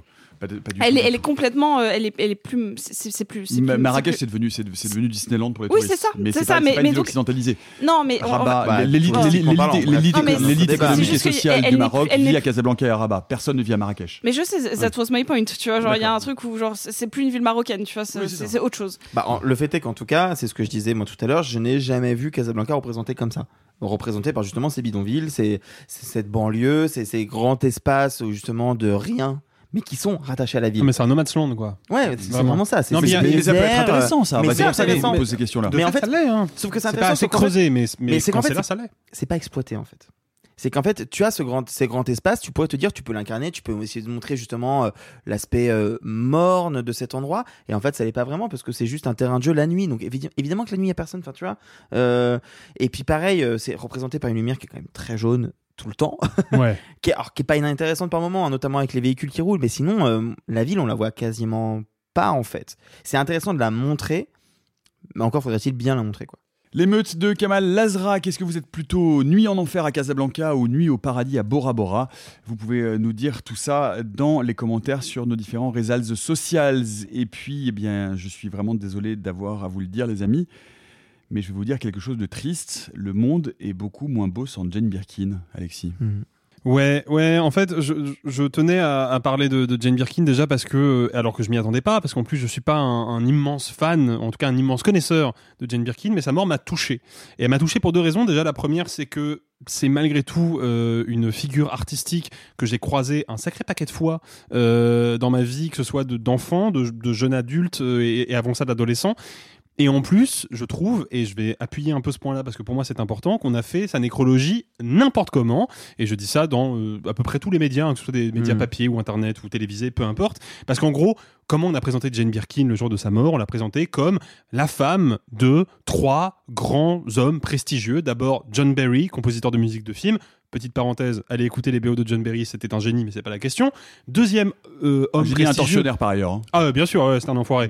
Euh, deuxième euh, deuxième euh, homme tout aussi célèbre et tout aussi problématique, Serge Gainsbourg. Et puis bah, le troisième, Jacques Doyon, sachant qu'en plus, Jane Birkin a eu une fille avec chacun de ses maris successifs qui ont tous euh, toutes pardon été dans le monde artistique puisque Kate Barry qui est décédée il y a plusieurs années malheureusement était une photographe de renom Charlotte Gainsbourg et Lou Doyon vous les connaissez déjà elles sont respectivement actrices et chanteuses euh, sauf que c'est pas ça, Jane Birkin. Jane Birkin, c'est pas la femme d'eux. Jane Birkin, c'est une icône du swinging London, avant tout. Et moi, c'est comme ça que je l'ai retenu. C'est-à-dire qu'il faut comprendre que Jane Birkin, elle va démarrer au cinéma quand elle est très jeune. Elle va démarrer en 1964 dans un film qui s'appelle The Knack, si ma Ouais. mémoire est bonne, réalisé par Richard Lester. Richard Lester, bon, c'est un cinéaste qui est un peu oublié aujourd'hui, mais qui était l'un de ceux, l'un des artisans qui a mis en image au cinéma le swinging London, notamment à travers les deux films des Beatles, euh, Mhm. donc euh, A Hard Day's Night et Help. Et donc elle va être découverte par ce mec-là qui va lui offrir un, un tout petit rôle dans son film. Et Film qui a la Palme d'Or, hein, néanmoins. film qui a la Palme d'Or, tout comme le film dans lequel elle va jouer en 1967 et où elle va, là pour le coup, euh, devenir plus ou moins malgré elle le, le cœur d'un scandale, c'est Blow Up de Michelangelo Antonioni dans lequel elle joue une mannequin, mannequin qui apparaît intégralement nue à l'écran. Il faut savoir qu'à l'époque, le film est britannique hein, de nationalité. C'est la toute première fois dans l'histoire du cinéma britannique qu'on peut voir au cinéma une femme nue en plan entier. C'est la toute première fois. Et Jane Birkin, avec ce, ce- cette étape-là dans sa carrière, elle va devenir à la fois un sex symbole et un sex symbole qui déjà à l'époque sort un peu des sentiers battus et propose une vision de la féminité qui est différente parce qu'encore une fois, elle porte en elle l'imagerie rebelle, contestataire et novatrice du swinging London et en même temps, ça va participer à forger la dimension, euh, on va dire, euh, euh, sexy pain bêche qui lui a collé à la peau pendant un sacré paquet de temps, en grande partie parce que euh, quand elle va se marier avec Serge Gainsbourg, Gainsbourg va en faire sa muse, il va lui écrire des morceaux de musique, il va en faire littéralement sa création, puisque c'est elle qui incarne sur la pochette de l'album éponyme la fameuse Mélodie Nelson. Le plus bel album de Gainsbourg. Si vous, Ah ne- bah, si vous ne connaissez bah pas oui, Mélodie oui, de Nelson, loin. Ah oui, Nelson, Ah bah, de loin.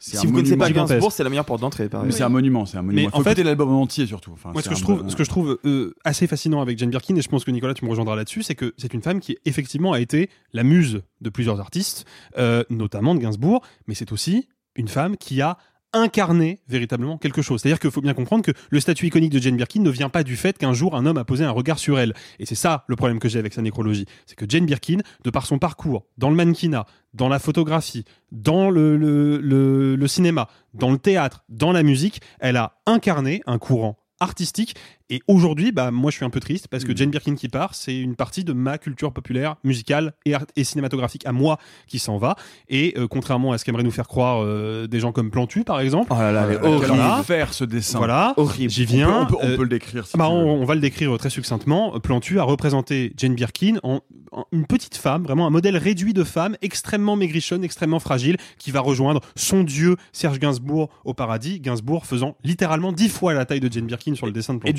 Birkin étant même pas reconnaissable. C'est-à-dire qu'elle était- une petite, une petite, profil, une petite euh, gonzesse de, de Plantu. voilà. Non, mais ça ressemble à une gonzesse de Plantu. Je dis gonzesse volontairement. Bien sûr. qui- qui- lambda. C'est-à-dire qu'elle ne fait même pas l'effort d'essayer de la représenter. Exactement. Peut-être Alors à que, l'aise. voilà, Peut-être c'est peut-être balèze. on peut rappeler qu'elle a quitté Serge Gainsbourg en 1980. Oui, parce qu'il était, parce qu'il 43 ans. était alcoolique, maniaco-dépressif et violent. Il faut le, faut le Donc, euh, rappeler je également. que la hein. ramener à ça, c'est. Euh, mais Jane Birkin, voilà, elle a incarné une certaine féminité et il y a un film que j'ai pas cité, je l'ai gardé pour la fin, c'est Le Don Juan de Roger Vadim euh, en 1973, si ma mémoire est bonne, qui a la particularité d'avoir comme interprète de Don Juan une femme et pas n'importe laquelle, Brigitte Bardot. Et dans ce film-là, Jane Birkin joue l'amante de Don Juan ou Don Jeanne, du coup.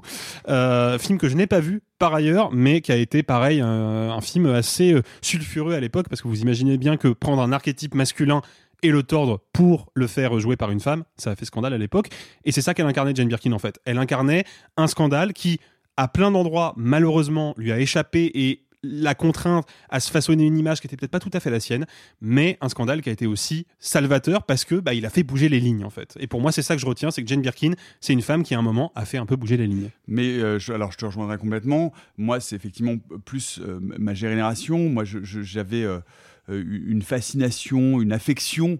euh, genre euh, pour, pour Jane Birkin parce qu'il faut aussi dire que ce sont des familles qui sont beaucoup mises en scène euh, via Gainsbourg avec Charlotte derrière etc mais Jane Birkin était indiscutablement non seulement une artiste incroyable non seulement contrairement à ce qui a beaucoup été dit dans cette époque très misogyne juste l'interprète de Gainsbourg qui a vécu sur ses royalties parce qu'elle n'avait pas de voix c'était une chanteuse qui a chanté à l'encontre de sa voix parce qu'effectivement elle n'avait pas une voix forte mais c'est exactement ce qui intéressait Gainsbourg et c'est exactement ce qui faisait sa qualité d'artiste.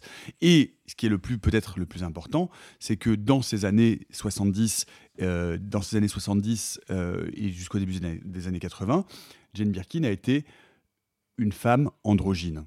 Ça a été une femme homme ça a été une femme qui jouait précisément, et on peut citer bah, le fameux film avec Joe Alessandro, Je t'aime moi non plus, euh, de Gainsbourg, qu'on peut critiquer à plein d'égards, mais qui est quand même pour une femme de sa beauté, une femme mannequin, une femme qui a emprunté des chemins de traverse et qui a contribué à faire évoluer la société, notamment bah, voilà, à travers sa nudité, à travers son physique, en cassant les codes bien du fémi- de, de la, de la féminité euh, que, que voilà espérée qui était c'était c'est une c'était une anti Bardot en fait pour le résumer et même si Bardot a été elle aussi d'une certaine forme anticonformiste parce que provocatrice parce que enfin Birkin elle est allée beaucoup plus loin et elle est Oui. beaucoup plus loin dans la mise en jeu la mise en danger de son image Euh, c'est quelqu'un qui a littéralement il faut il faut le comprendre quand on a grandi comme moi dans les années 80 euh, je veux dire, accompagner mon enfance, mon adolescence. Elle était là, c'était une personne accessible, c'était une personne qui s'est engagée, euh, notamment euh, au moment du sida, euh, qui s'est engagée dans des luttes qui étaient déjà des luttes politiques auprès euh, des personnes qui étaient, euh, qui, étaient, qui étaient atteintes et qui étaient malades du sida. Enfin, je veux dire, c'était quelqu'un, euh, voilà, moi j'ai l'impression d'avoir perdu euh, presque quelqu'un de ma famille en fait. Jane Birkin a un statut particulier, elle a cassé et elle a transformé les codes de la féminité. Euh, cet- accent anglais qu'elle n'a jamais voulu perdre était une sorte de pied de nez justement à cette, à cette idée de- de- d'intégration et de montrer que voilà c'était sa culture et qu'elle a toujours été euh, d'origine britannique. Enfin, c'était euh, une femme, une artiste complète, incroyable, une, remarquable interprète et quelqu'un, euh, moi qui, qui, a, qui, a, qui a- jalonné euh, ma, ma- ma vie de cinéphile et pas de pas que de cinéphile, mais aussi d'amateur de, de, de de ces musiques et des musiques qu'elle interprétait et qu'elle a composées. Moi, je voudrais juste pour conclure, euh, si vous connaissez pas bien la figure de Jane Birkin, ou si vous la connaissez très bien, mais que vous n'avez pas vu le film, je pense que au-delà du documentaire de Charlotte Gainsbourg sorti il y a un ou deux ans, qui était passé par Cannes, euh, le film le plus intéressant à regarder est sans doute euh, Jane B par Agnès V, qui est le film d'Agnès Varda, documentaire qui revient sur sa figure, qui revient sur son histoire, mais qui va représenter tout ceci à travers des moments purement d'entretien et en même temps des moments de scénette qui reprend des moments d'histoire de l'art, des tableaux, des films. C'est euh, euh, hyper beau, hyper intéressant et on voit à l'intérieur la naissance du premier film que Jane Birkin va scénariser, qui est euh, Kung Fu Masters. Et, je pense que si, parce que Alexis l'a dit, il a tout à fait raison, on a tendance à trop la résumer aux hommes, parce que elle est arrivée en France grâce à, à- à un film qui s'appelle Le Slogan avec Gainsbourg, parce que le Mhm. film avec Jade Doyon va lui ouvrir les, les portes du cinéma indépendant. Il n'empêche qu'elle a fait plein de gestes par elle-même, que c'est elle qui va aller voir Zidi pour aller tourner une comédie populaire. Et bref, ce documentaire de Agnès Varda, c'est une rupture totale avec tout ça. Et c'est, je pense, le meilleur portrait que vous pourriez avoir d'elle. Il est actuellement, à l'heure où je parle, sur Mubi, si jamais vous voulez le voir. Et, euh, puis de toute façon, je pense qu'il faut voir tous les films d'Agnès mais c'est un autre sujet. Hey Johnny toi qui tes baskets et tes yeux candides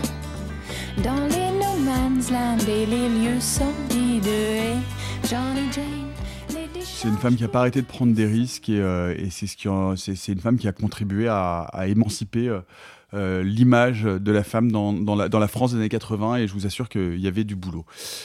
Voilà pour, euh, voilà pour cette disparition euh, qui nous rend toutes et tous euh, un peu tristes. On va passer de l'autre côté de l'Atlantique parce qu'il se passe plein de choses cette semaine au Nouveau-Mexique. Des explosions nucléaires et des implosions intimes. Dans Katie Blues, la rédactrice française Justine Arbonnier suit Katie, qui est serveuse, animatrice radio et surtout chanteuse. Un parcours fait de ratés, de frustrations, de mélancolie dans une Amérique qui ne cesse de se répéter. Have you ever wanted to do an audition for a Broadway play or whatever? Well, I have, and I showed up, and I couldn't do anything right. Hi, my name is Katie. I saw you were hiring on Craigslist. I'm excited. Katie Blues de Justine Arbonnier. Sophie, c'est donc, on est dans du, dans du documentaire, intimiste, dans un parcours de femme atypique, très intime. Qu'est-ce que tu en as pensé?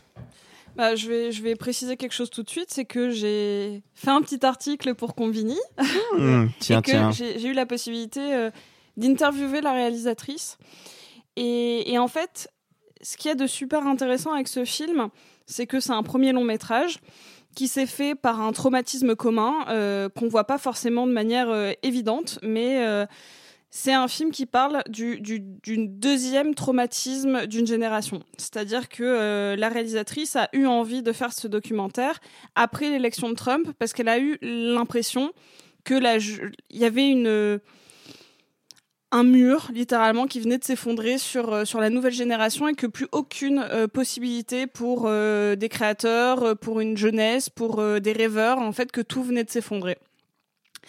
Et, euh, et ce que je trouve très beau, c'est que quand elle lance euh, ce film qui est au final donc juste le, le parcours de vie euh, d'une nana qu'elle connaît un peu, euh, qui s'appelle Katie Lord, qui est une artiste talentueuse, qui est née à New York avec euh, des possibilités d'être euh, chanteuse, actrice. Elle a fait une école, elle s'est payée une école de comédie musicale et, Dieu sait que, enfin, de théâtre, ça coûte très cher aux États-Unis. Donc elle s'est endettée pour vivre son rêve. Et finalement, sur son parcours entre New York, qu'elle peut plus voir en peinture, notamment parce qu'elle a encore euh, le traumatisme du 11 septembre qui la pèse beaucoup. Quand elle décide d'aller à San Francisco ou euh, à Los Angeles, en tout cas de changer de côte, elle s'arrête à Madrid, Nouveau-Mexique, qui est un village d'un peu moins de 300 habitants, et elle s'y arrête. Et en fait, donc la réalisatrice la rejoint pour la filmer pendant ce temps qu'elle pensait être juste un temps de repos sur son, sur son parcours de vie. Et en fait, finalement, non. C'est-à-dire qu'elle enfin, elle, elle pensait qu'elle allait la filmer, qu'elle allait filmer son renouveau et son départ. Et en fait, euh, elle, a dit, ce, qui pour moi est un super résumé, elle a dit c'est un anti-road movie. C'est-à-dire que je pensais filmer le parcours de quelqu'un et finalement je me, je, je me, je me retrouve à faire un film sur l'immobilisme. Mais l'immobilisme physique, qui est en fait un parcours moral. Et en fait, moi, c'est ça. Quand elle me le dit, je dis, mais évi- évidemment. Un, un documentaire, c'est toujours particulier parce que t'as beau avoir une note d'intention extrêmement précise, extrêmement claire sur ce que tu veux faire, tu filmes la réalité. Tu filmes une réalité que tu veux montrer. Et même si elle est très empreinte, et ça se sent beaucoup avec les cartons, avec les inserts, avec son montage, qu'elle est euh, baignée de fiction et de portraits de femmes de fiction. Donc elle a insufflé un rythme euh, qui est peut-être euh, moins documentaire que ce qu'on a l'habitude de voir, moins de face cam, moins de tout ça. Alors, elle a créé une petite narration, mais malgré tout, c'était pas la narration qu'elle voulait. Donc moi, je, je vois deux parcours qui se créent dans ce film. Celui de Katie, qui finalement fait un parcours personnel tellement grand, un combat contre l'alcoolisme, euh, un combat pour réussir à réécrire, un combat pour euh, juste réussir à se connaître elle-même et savoir ce qu'elle veut, et le parcours, le portrait d'une réalisatrice qui fait son premier long et qui choisit quel genre de cinéma elle veut faire. Donc je trouve que c'est un film, c'est un tout petit film, c'est un premier film, c'est un film indépendant, mais qui a une, fou- une, mais qui a une force de discours qui est, qui est hyper fort parce que euh, c'est le c'est la rencontre de deux nanas. C'est la rencontre de, de cette euh, Katie euh, qui finalement abandonne ses rêves mais en trouve d'autres. Et cette nana qui se et, et Justine Arbonnier qui se trouve en tant que réalisatrice. Parce que on, on voit bien qu'à la fin du documentaire elle a déjà un autre style que, que par rapport au début. Et ça je trouve que c'est très beau parce qu'on a l'impression d'assister à un bourgeonnement et à une éclosion moi, j'ai l'impression qu'elle, elle est au tout début de sa carrière de, cinéaste et qu'elle trouve sa voie et qu'elle elle, elle commence à peine son parcours. Et moi, ça m'intéresse parce que j'ai l'impression de sentir la définition d'un regard de cinéaste. Et euh, l'autre qui au contraire dit bah en fait les rêves que je voulais je les veux plus et that's ok. Enfin genre vraiment c'est ok. Moi ça me va. Euh, je trouve qu'elle a une voix sub- sublime et en plus je trouve que c'est un portrait d'Amérique un peu différente parce que moi j'ai jamais vu une ville vraiment comme Madrid représentée Nouveau- Nouveau-Mexique, hein. au Nouveau-Mexique qui est parce qu'on on peut se dire ouais un tout petit village au Nouveau-Mexique ça va être un truc un peu redneck. Enfin moi vraiment quand je, je la vois au tout début je me dis elle est dans ce bar où les gens euh, sont j'ai vraiment un a priori un peu en mode qu'est-ce qu'elle fait là? Et en fait c'est une ville un peu atypique un peu ancrée dans, dans les dans, dans une période hippie et apparemment, euh, de ce qu'elle me disait, de ce qui se ressent, c'est qu'il y a une vraie bienveillance dans cette communauté, que finalement, ils se- eux se sont trouvés entre eux là-bas. Il y, a, il y a quelque chose de très bienveillant. Donc moi, le, le film, euh, il, il m'a vraiment apaisé. Je trouve que c'est un film où, euh, presque comme Barbie, c'est genre être une femme, c'est ok, peu importe ce que tu veux être. Mm. Et, et- j'ai trouvé beaucoup d'a- d'apaisement dans ce film-là. Et, et je trouve que c'est très fort en tant que premier long d'avoir autant de, de subtilité d'écriture documentaire. Je trouve qu'elle a, elle a réussi à, à- à saisir euh, euh, notamment euh, les, les- les bons extraits de son enfance à elle. De... Oui, bah, je t'interromps juste pour préciser parce que le, le film est fait donc de, de ce qui est filmé en temps réel et quand on suit Katie, mais il est il- dans le- elle inclut à l'intérieur des extraits de films d'archives et où on constate que Katie est non seulement chanteuse mais metteuse en scène. Mhm. D'ailleurs, c'est intéressant parce qu'elle met en scène des poupées Bah, Barbie. oui. Et, euh, et que le film est un film sans commentaire, avec simplement quelques panneaux, à un- mais vraiment, va être un film qui, est, qui regarde de manière assez passive, mais qui est un film malgré tout très construit. Oui, c'est ça, et c'est c'est pour ça que je parlais de cette espèce d'hybridation avec la, la, la- la fiction. Euh, je, je trouve que c'est- c'est c'est très beau, et, et- et, euh, c'est ce que j'ai eu la chance de lui dire. J'ai senti l'hybridation avec la, avec la fiction. Euh, au tout début du film, il y a un plan sur Katie de dos qui fume à sa, euh, à sa porte, et en fait, il y a un cut, et finalement, on est la saison d'après. Et ça, c'est quelque chose de cinématographique purement euh, fictionnel et pas forcément documentaire parce qu'elle fait un choix concret d'une euh, d'un changement de temporalité qui normalement n'est pas une- un changement de temporalité documentaire. Je trouve que c'est un film qui, qui s'analyse très bien et en même temps ça le ça le mérite de faire euh, 1h25 et de raconter genre tout un pan de vie. Mm. Et, et ça, je trouve que c'est très beau. Je trouve que c'est un très beau premier film, un très beau documentaire. Genre vraiment, euh, c'est un petit coup de cœur parce que le c'est pas le film qui révolutionne le cinéma, le cinéma documentaire, mais c'est une révolution intime de deux personnes. Donc moi, je suis hyper contente d'assister à ça. Voilà, c'est tout. C'est très juste. Euh, il, il faut, si vous voulez aller le voir, allez-y cette semaine parce qu'il n'est pas dans, dans énormément de salles. Arthur. Euh, c'est un film qui a donc été euh, montré à l'Acide 2023.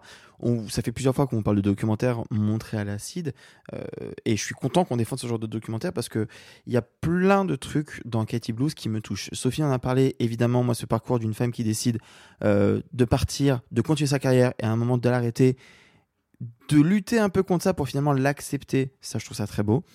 Il y a, euh, tu parlais d'immobilisme et d'anti-road movie. En fait, c'est intéressant parce qu'il y a aussi une espèce d'immobilisme de parcours dans le sens où c'est pas un- une ascension, c'est pas non plus une chute, c'est euh, juste euh, un entre-deux qui est rarement représenté et dans le cinéma et dans le cinéma documentaire. Et, et puis tu parlais de, de la mélange, le mélange entre la fiction et le documentaire. Je trouve que c'est un film qui est joliment mis en scène, sans utiliser les clichés qu'on pourrait avoir de l'imagerie western. Il n'y a pas des grands plans très larges sur les décors avec une Katie qui est toute petite ou, ou des images un peu stéréotypées. Non, c'est c'est vraiment intime. On la suit, elle, de près. Et de près, avec en plus, moi, moi un truc qui m'a particulièrement parlé euh, par rapport à ce que dit Sophie en plus, c'est que donc tu as ce questionnement à elle avec en fond en permanence Trump. Et, du coup, ça parle non seulement de notre époque, de notre génération dans cette époque, mais aussi de comment on avance quand on se reconnaît plus ailleurs. Donc non, c'est c'est pas. Sophie a tout à fait raison. C'est pas le documentaire du siècle. Euh, on a eu des coups de cœur ici où on en a parlé, des documentaires qui nous ont vraiment vraiment bouleversés. Là, c'est juste très beau et très intéressant. Et, effectivement, pour un premier long, c'est c'est assez euh, c'est assez fortiche. Et puis euh, à la fin, bah on l'aime bien, Katie quoi. On a un peu envie d'être sa copine, même si elle nous rend mi-triste et en même temps à la fin. Plus Elle m'a follow back sur Instagram. C'est vrai Ouais. Ah, waouh On, on l'a- on l'aime bien depuis le début, on l'aime bien d'autant plus que. euh, euh, qu'elle que- qu'elle chante euh, des, des morceaux du Rocky Horror Picture Show. Oui. Je, je, vais ajouter juste un mot parce que je, enfin, je, je trouve que vous en parlez très bien. Moi, je, je suis moins enthousiaste que vous Euh, même si j'ai- j'ai j'ai suivi, euh, j'ai suivi ce parcours avec, avec beaucoup de plaisir, il faut, il faut préciser que c'est de l'image vidéo, que tout est filmé en 4 tiers. Euh, il m'a manqué. euh, c'est très difficile à dire parce que je, je, passe vraiment pas du tout un mauvais moment avec, avec Katie. Et effectivement, comme tu le dis très justement, Arthur, on a envie d'être son copain ou sa copine à la fin. Mais il me manque la petite chose qui va en faire justement un film qui va me marquer ou qui va rester dans ma mémoire. Et, euh, et j'ai l'impression de voir un, très, joli documentaire euh, personnel, individuel, c'est-à-dire de suivre le parcours euh, de, cette femme dans, cet espace sociopolitique qui est l'Amérique de Trump. je trouve que c'est un très beau portrait et pas un portrait misérabiliste d'une, du- comment dire, d'une pulsion artistique qui s'est éteinte et qui, continue à survivre malgré tout et qui continue finalement à donner un sens à la vie. Néanmoins, je, suis moins enthousiaste que vous parce que je pense précisément que, que le film il lui manque cette, cette- petite étincelle ou cette atypicité ou quelque chose qui fait que euh, ce film va marquer ma mémoire et va rester. C'est c'est rigolo parce que alors, alors ça, ça me fait penser à quelque chose, donc c'est vraiment un esprit d'escalier total. Parce que je vais vous parler d'un autre documentaire qui n'a absolument rien à voir, mais ça me fait penser à un film euh, que j'avais vu il y a ou quelques années. euh, C'était pendant le Covid, c'était pour le show, quand j'étais dans le jury du Champs-Élysées Film Festival. Un film qui s'appelait Bloody Nose Empty Pockets qui était un documentaire. Alors, je, je suis pas sûr qu'il ait été distribué en France, euh, qu'on avait primé, et qui était en fait un documentaire sur la dernière nuit d'un bar de, du, du, du downtown de Las Vegas. Et donc avec des gens qui. C'était vraiment un bar de quartier qui était fermé et qui allait fermer à cause de la, à cause de la pression euh, économique. Et donc on passait 20 36 heures globalement du matin jusqu'à la fermeture le lendemain et où c'était ces, portraits de, personnes atypiques, de personnes marginales, de personnes qui ont elles-mêmes aussi d'une manière ou d'une autre abandonné leurs rêves et qui font autre chose. C'est très très différent et puis par ailleurs il y a- il y a un twist ou un truc dans Bloody Nose and Pocket dont je ne vous parlerai pas si vous ne l'avez pas vu parce qu'il est vraiment important. Et, et- et du coup, Bloody Nose Pockets reste dans ma mémoire parce que j'ai croisé des destinées et j'ai croisé des personnes qui sont pourtant des personnes tout à fait euh, euh, lambda, qui sont qui, un peu comme Katie, qui sont pas des gens qui ont une histoire extraordinaire, mais dont les réalisateurs ont réussi à saisir quelque chose qui m'est resté et- et qui utilise par ailleurs un procédé que certains pourraient qualifier de malhonnête, dont je ne vous dirai rien, mais qui fait que ce film-là, d'un seul coup, reste et c'est un- un- inclus dans ma mémoire. Je suis pas sûr que Kitty Blues, je m'en souviendrai beaucoup dans trois mois ou dans six mois. Ben, moi, il y, a- y a quelque chose de super intéressant, c'est que euh, je, je pense que c'est un film qui espérait avoir un twist, comme il y a quelques documentaires Mhm. qui en ont eu et qui n'en a pas eu, mais qui a réussi à en faire sa force. C'est-à-dire que son influence euh, majeure à Justine Arbonnier, c'est la série Girls de Lena Dunham. Et, euh, et en fait, Girls a su complètement contrarier les plans de la série télé féminine, parce que d'un coup, c'est ce n'est pas leur euh, leur euh, changements radicaux de vie, leur rencontre amoureuse majeure, mais plutôt cette errance qui devient le cœur de la série. Et, donc en fait, je pense qu'il y a eu un, pivotage au moment où elle s'est sans doute, sans doute rendu compte que Katie euh, n'allait pas du tout dans la direction qu'elle prenait au départ et qui finalement s'est dit que c'était vraiment plus un portrait générationnel que un documentaire à twist. Et, je trouve ça hyper intelligent et hyper- subtil. Moi, c'est pour ça que ça m'a saisi et, je trouve que c'est très beau.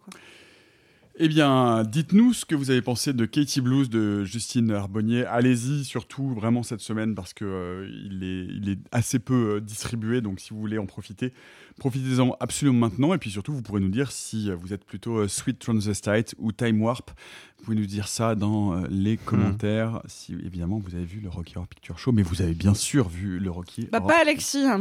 Bah, chut. Je l'ai jamais vu. Bah peut-être, peut-être que si, peut-être que non. Who knows? Who knows? Euh, Sophie, je- c'est c'est ta mission. Mais je- j'y travaille, hein. Mais j'y travaille Vous savez, vous fort, savez que hein. j'ai été studio Galante pendant un an et demi. Ah. Je l'avais- je vous l'avais déjà dit au micro ou pas? Alors moi, tu me l'avais dit, mais pas en micro. J'ai été- J'ai j'ai fait l'animation du Rocky Horror euh, bah, à Oh. 19 ans, euh, en 97-98. J'ai Oh, fait wow. Brad au Rocky Horror Picture Show pendant un an et demi. Et donc nous restons au Nouveau-Mexique. Au Nouveau-Mexique, il y a également eu cet événement qui a, on va dire, modifié un tantinet la trajectoire de nos civilisations euh, humaines, puisqu'il s'agit de l'explosion de la première bombe nucléaire. C'est cette histoire que euh, Christopher Nolan raconte à travers le portrait de celui que l'on appelle le père de la bombe atomique.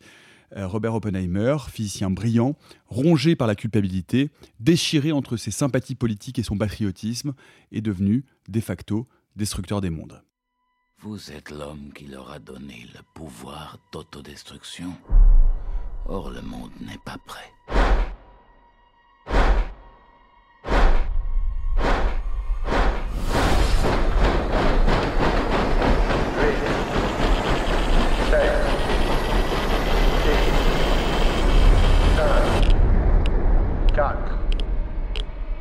Truman veut savoir ce qui se passe ensuite.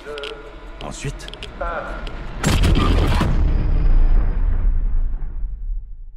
Oppenheimer de Christopher Nolan avec Cillian Murphy dans le rôle titre, Robert Downey Jr., Josh Hartnett, Emily Blunt. Euh, je précise que c'est l'adaptation euh, du livre American Prometheus, The Triumph and Tragedy of G. Robert Oppenheimer de Kay Bird et Martin G. Sherwin. C'était donc l'autre grande euh, attente de euh, cet été. Euh, on l'a dit tout à l'heure, belle fréquentation et beau succès en salle. Nolan, c'est une histoire de- de- d'amour et de haine. Alexis, cette fois-ci, c'est l'amour ou c'est la haine?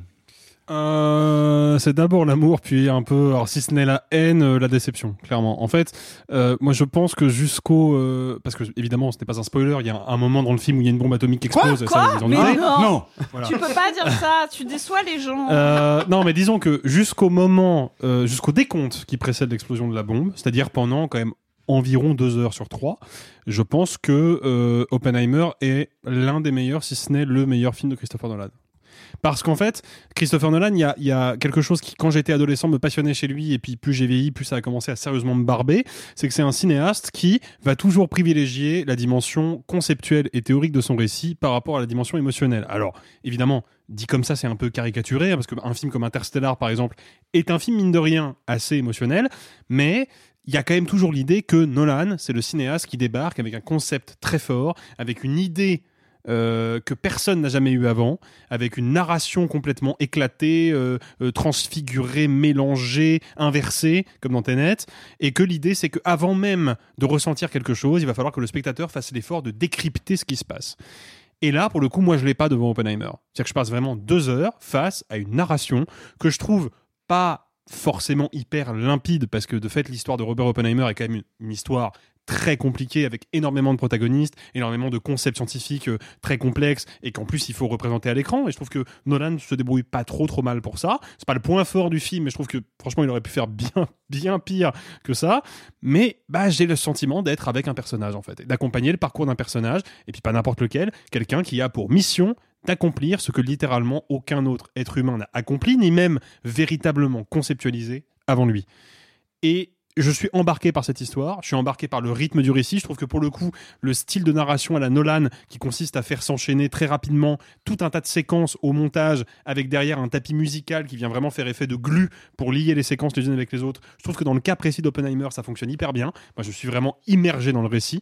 Et bah, j'en arrive justement à ce moment fatidique où ça y est, Oppenheimer et ses équipes ont réussi à atteindre l'inatteignable. Ils ont fabriqué une bombe, ils vont la déclencher.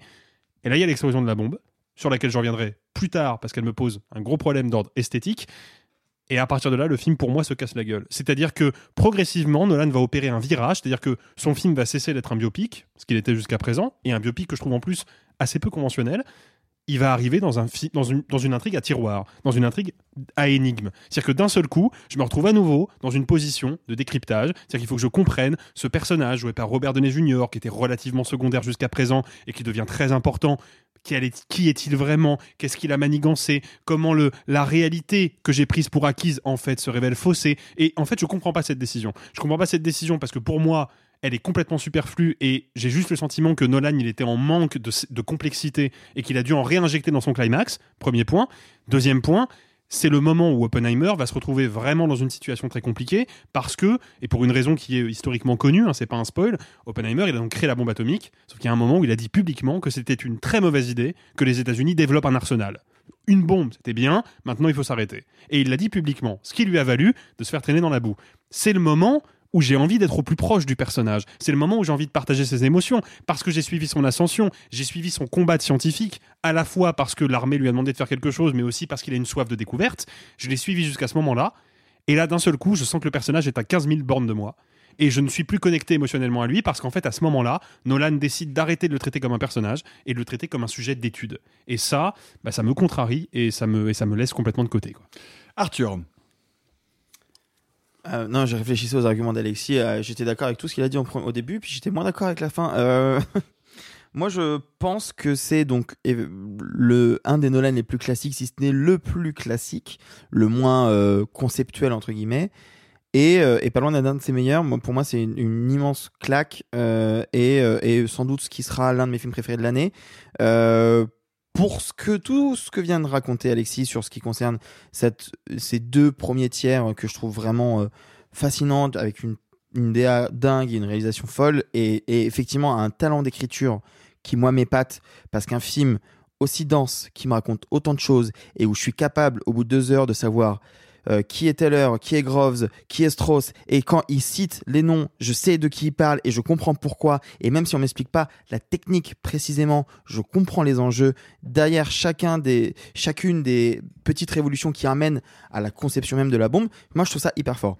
La deuxième partie, je comprends. euh, qu'on la trouve décontenançante, un petit peu conceptuelle. Moi, pas du tout. Il enfin, moi, il y a, un truc qui me, me vraiment, vraiment me, me fascine dans le film, c'est que c'est le film de Nolan le plus politique. Alors, on a tendance à penser que Nolan est un, est un personnage un peu neutre, euh, voire de droite, euh, et réac. Euh, je pense qu'en fait, c'est mal connaître le personnage, c'est mal connaître ses engagements personnels et c'est mal comprendre ses films. Il n'empêche que c'est la première fois qu'il le manifeste à ce point-là. Parce que moi, moi, pour vous dire, j'ai peur que le film se ramasse aucun Oscar et qu'il se prenne le même sort que First Man, parce que c'est un film très anti-américain en tout cas très anti euh, McCarthyisme et ce qu'a été le gouvernement dans les années 50 sauf que il a l'intelligence de ne pas présenter Oppenheimer non plus comme un saint Oppenheimer est certes un savant brillant mais c'est aussi quelqu'un qui a eu des remords un petit peu tard et c'est montré à travers le personnage de Robert Downey Jr. donc Strauss qui certes n'intervient pas beaucoup au milieu euh, dans les deux premiers tiers du film parce qu'il a forcément une construction qui va alterner entre euh, les périodes, mais moi c'est un truc que je comprends et que je réussis à vivre en temps réel. Et dans sa deuxième partie, moi il y a, un truc que je trouve très intéressant, c'est qu'il y a une réelle manipulation politique pour euh, tuer la figure politique et publique d'Oppenheimer parce qu'il avait des fréquentations communistes. Sauf que moi, Oppenheimer, je suis pas vraiment attaché à ce personnage-là parce qu'il y a un moment où moi je le trouve un peu trouble et c'est là où sa dernière partie m'intéresse parce que je comprends pas toujours tout. Enfin, je suis pas toujours forcément du côté du personnage joué par Robert Jr., mais il y a des moments où je comprends pourquoi il va amener vers ce terrain-là. Et il y a un dialogue final qui va semer le trouble sur tout en fait ce qu'on a vu jusque-là sur pourquoi Oppenheimer a fait ça, pourquoi il prend parole maintenant, est-ce que c'est pas trop tard? Euh, Non, moi je trouve que c'est un film qui est, fascinant, c'est un vrai objet d'étude, je trouve que visuellement c'est dingue et j'ai hâte de voir ce que Alexis va dire sur Boom parce que moi je trouve que c'est une des scènes les plus folles qu'ait fait euh, Nolan. Et justement Nolan qu'on reproche de toujours avoir une surutilisation de la musique, il y a un, geste que je trouve hyper fort et euh, non moi c'est moi c'est vraiment un un pour le coup, alors je le disais tout à l'heure, Barbie, euh, ça me saoulait, j'avais peur d'être d'être déçu et autres, et au final j'étais agréablement surpris. Oppenheimer, j'avais peur, j'avais peur d'être déçu parce que j'aime beaucoup Nolan, autant pour ses concepts que pour sa mise en scène, que pour sa narration. Et non, et non, moi je considère que c'est un grand Nolan. Après, effectivement, je, parle d'un point de vue de quelqu'un qui aime son cinéma. Ce qui, n'est pas le cas. Non, mais ce qui, est mon, plus- ce qui est mon cas dans la globalité, j'ai des gros reproches Oui, à lui ce qui est faire pas sur le cas ces des- deux derniers longs métrages. C'est ce qui n'est Mais, pas le cas euh, des deux personnes sur ma droite. Néanmoins, tu as dit un truc tout à l'heure et après je vous laisse la parole. Euh, je suis d'accord et en même temps pas vraiment d'accord sur ce que tu as dit sur les émotions euh, chez Nolan. Euh, pour un exemple très concret, moi la fin de Tenet me fait péter le cœur et me fait chialer. Une on- phrase de Robert, de, de- de Robert Pattinson me fait péter mon, On mon va cœur. terminer le, le- le- le tour de table. Sophie. Euh, ce que j'ai préféré dans Oppenheimer, c'est un tweet qui le concerne qui dit euh, si t'es un acteur blanc, euh, aux, al aux, alentours de la cinquantaine et que t'es pas dans Oppenheimer, t'as raté ta carrière. et c'est à peu près ce que j'ai préféré du film. Ah ouais, parce qu'on parle de Wes Anderson, mais Nolan, il est pas mal aussi. Hein. Ah là, franchement, pour moi, c'est un Où est Charlie géant de Ah putain, je l'ai vu. Ah, mais oui, c'est le, c'est le fils de Dennis Quaid. Ah bah, c'est le frère Safdie. Et ça, c'est, j'avoue, j'avoue que j'ai pris un vrai plaisir devant à faire ça. Mode Ah tiens, j'aime bien cet acteur de second plan. C'est pas un bon argument. Euh, moi, je me suis profondément ennuyée. Mais alors, pour le coup, euh, euh je m'en cache pas, je n'aime pas du tout, du tout, du tout, du tout le cinéma de Nolan. C'est-à-dire que je n'aime aucun de ses films. Le seul que je tolère, c'est Insomnia. Non, je, allez, non, non, je, déconne. Euh, J'aime bien, comme tout le monde, Dark Knight, The Dark Knight. Genre, je trouve que c'est que c'est que c'est pas mal. Euh, je, on a un bon souvenir d'ado. je, n'aime aucun autre de ces films aucun. C'est-à-dire que même ceux où de temps en temps il arrive à me choper, par exemple, j'aime beaucoup euh, la musique d'Interstellar et de temps en temps il y a des trucs qui me vont, il y a forcément un truc qui vient, qui me sort et que je trouve absolument ridicule. Euh, je reviendrai pas là-dessus. Euh, je, euh, littéralement, et je sais que je vais me prendre des torrents de haine, mais sachez que c'est moi qui gère les réseaux sociaux, donc vous me le dites dans ma face. Euh, Inception est le premier film de ma vie où je suis sortie de la salle en disant que j'avais perdu du temps de vie. Donc vraiment, Nolan et moi, on n'est pas copains. Mais je, mais c'est pas grave. J'ai pu le croiser. Je l'ai rencontré à Cannes. J'ai bossé euh, chez Warner au moment de la restauration de 2001. Je trouve que c'est un mec qui a l'air absolument charmant. J'ai aucun souci avec lui. Juste son cinéma ne me parle pas. Et là, je vais avec les fourches devant Oppenheimer. Et je peux dire que je suis presque agréablement surprise parce que le seul truc que j'ai ressenti devant, c'est de l'ennui. Je suis pas énervée. Par contre, euh, j'ai un vrai souci déjà avec le montage du film euh, et sa musique qui pour moi est montée comme une bande-annonce pendant bien une heure de film avec du cut, du cut, du cut, du cut, s'il te plaît. Genre vraiment, moi je connais rien de cette histoire. Je, je vais pas mentir, hein, Oppenheimer, je le connais de nom, je sais ce qu'il a fait, mais je ne connais rien d'autre. Je ne connais aucun autre personnage secondaire du film. Donc moi, il faut me prendre un tout petit peu par la main au début et pas me faire un surcutage euh, esthétique pour essayer de me raconter quelque chose, ça ne marche pas sur moi. Donc je, je, suis désolée, déjà il y a une barrière qui se, qui se crée qui est très très forte. Euh, je trouve que les caractérisations des personnages féminins est vraiment atroce atroce. Euh, c'est vraiment vraiment terrible. Ça c'est pas nouveau chez lui. Ça c'est pas nouveau chez lui. Bah mais là c'est particulièrement hard. Cependant, euh, je dois bien avouer que je trouve que ça joue très bien globalement. Euh, je, suis assez assez prise par la plupart du cast.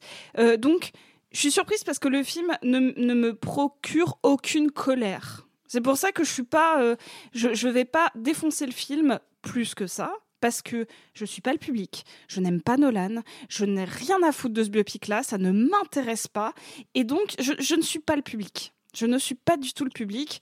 Donc, euh, le seul truc que je peux dire, c'est des, des, qualités de ressenti, à savoir que je me suis profondément ennuyée, que j'étais un peu énervée, mais que il y a des trucs de, trois, de trois moments, genre, euh, oui, l'explosion, le fait qu'on perde un peu le, perde le son à un moment, je trouve ça pas mal.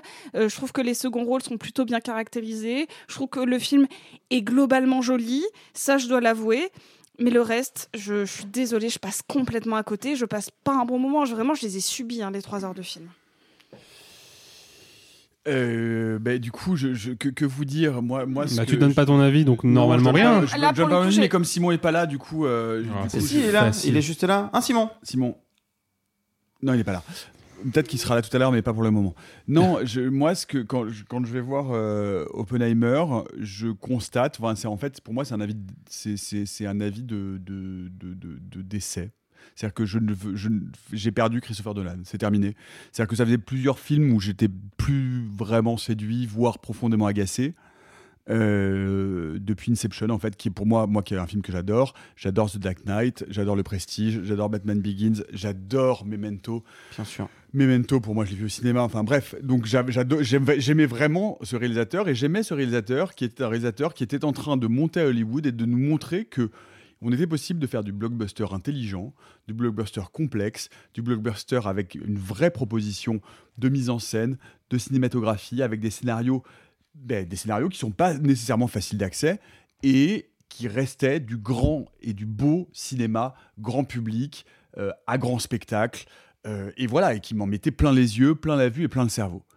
Et puis, il y a eu The Dark Knight Rises, et puis il y a eu Interstellar, qui est une bêtise sans nom, puis il y a eu Dunkerque, qui m'ennuie à mourir, et puis il y a eu Tenet, qui est... Enfin, et en fait, cette personne-là, c'est-à-dire ce, réalisateur qui me montrait que je pouvais recommencer à avoir foi dans le film à grand spectacle et dans le blockbuster, c'est pris pour quelqu'un d'autre. C'est pris pour quelqu'un de peut-être plus intelligent ou plus talentueux qu'à mon sens il ne l'est. Et Oppenheimer est exactement la somme de ça. C'est un film qui m'ennuie du début à la fin. Pourquoi tourner un film en 70 mm IMAX pour un film qui est composé à 80% de dialogue et où globalement il n'y a absolument rien d'intéressant à filmer à part des décors d'époque Rien. Enfin, en fait, c'est une sorte de, de biopic en plus que je trouve d'un narcissisme terrifiant parce qu'on a quand même le sentiment globalement que pendant tout le film, Oppenheimer, c'est lui. C'est-à-dire que c'est ce génie incompris qui va d'un seul coup, à qui on va donner un grand pouvoir. Enfin, il y a une sorte de rapport d'identification que je trouve d'une lourdeur effroyable.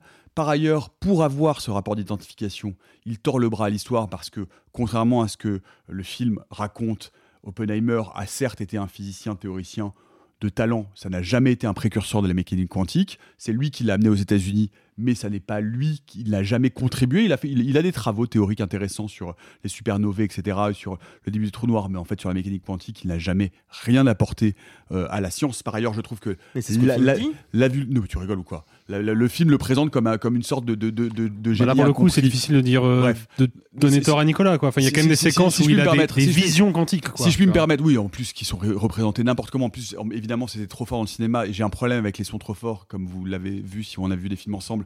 Ça me fait- je suis très sensible. On est copains de ça, d'ailleurs, C'est très très désagréable pour moi.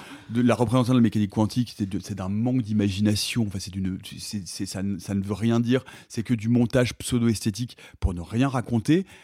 C'est- En plus, le film a ce talent de te raconter quelque chose qui est effectivement un tournant, euh, non seulement intellectuel, et genre le dernier, la dernière grande révolution scientifique de l'histoire du monde, et, le basculement du monde en termes de géopolitique dans quelque chose qui est aujourd'hui et qui a abouti à notre monde d'aujourd'hui, sans ne jamais te donner les clés pour comprendre exactement ce qui s'est passé, ce qui est quand même vraiment génial. C'est-à-dire qu'à la fois la géopolitique est complètement laissée de côté et la partie scientifique, il y a des gens qui viennent, c'est du name dropping, il y a Niels Bohr, ok, il y a Fermi qui est là, il rencontre même pas Dirac. Enfin, en fait, les vrais pères de la mécanique quantique, c'est. Bref, peu importe, ça c'est mon côté scientifique et très bien. Mais sauf que on pourrait expliquer un peu ce que c'est. On pourrait expliquer à quel point cette révolution conceptuelle a changé notre compréhension du monde.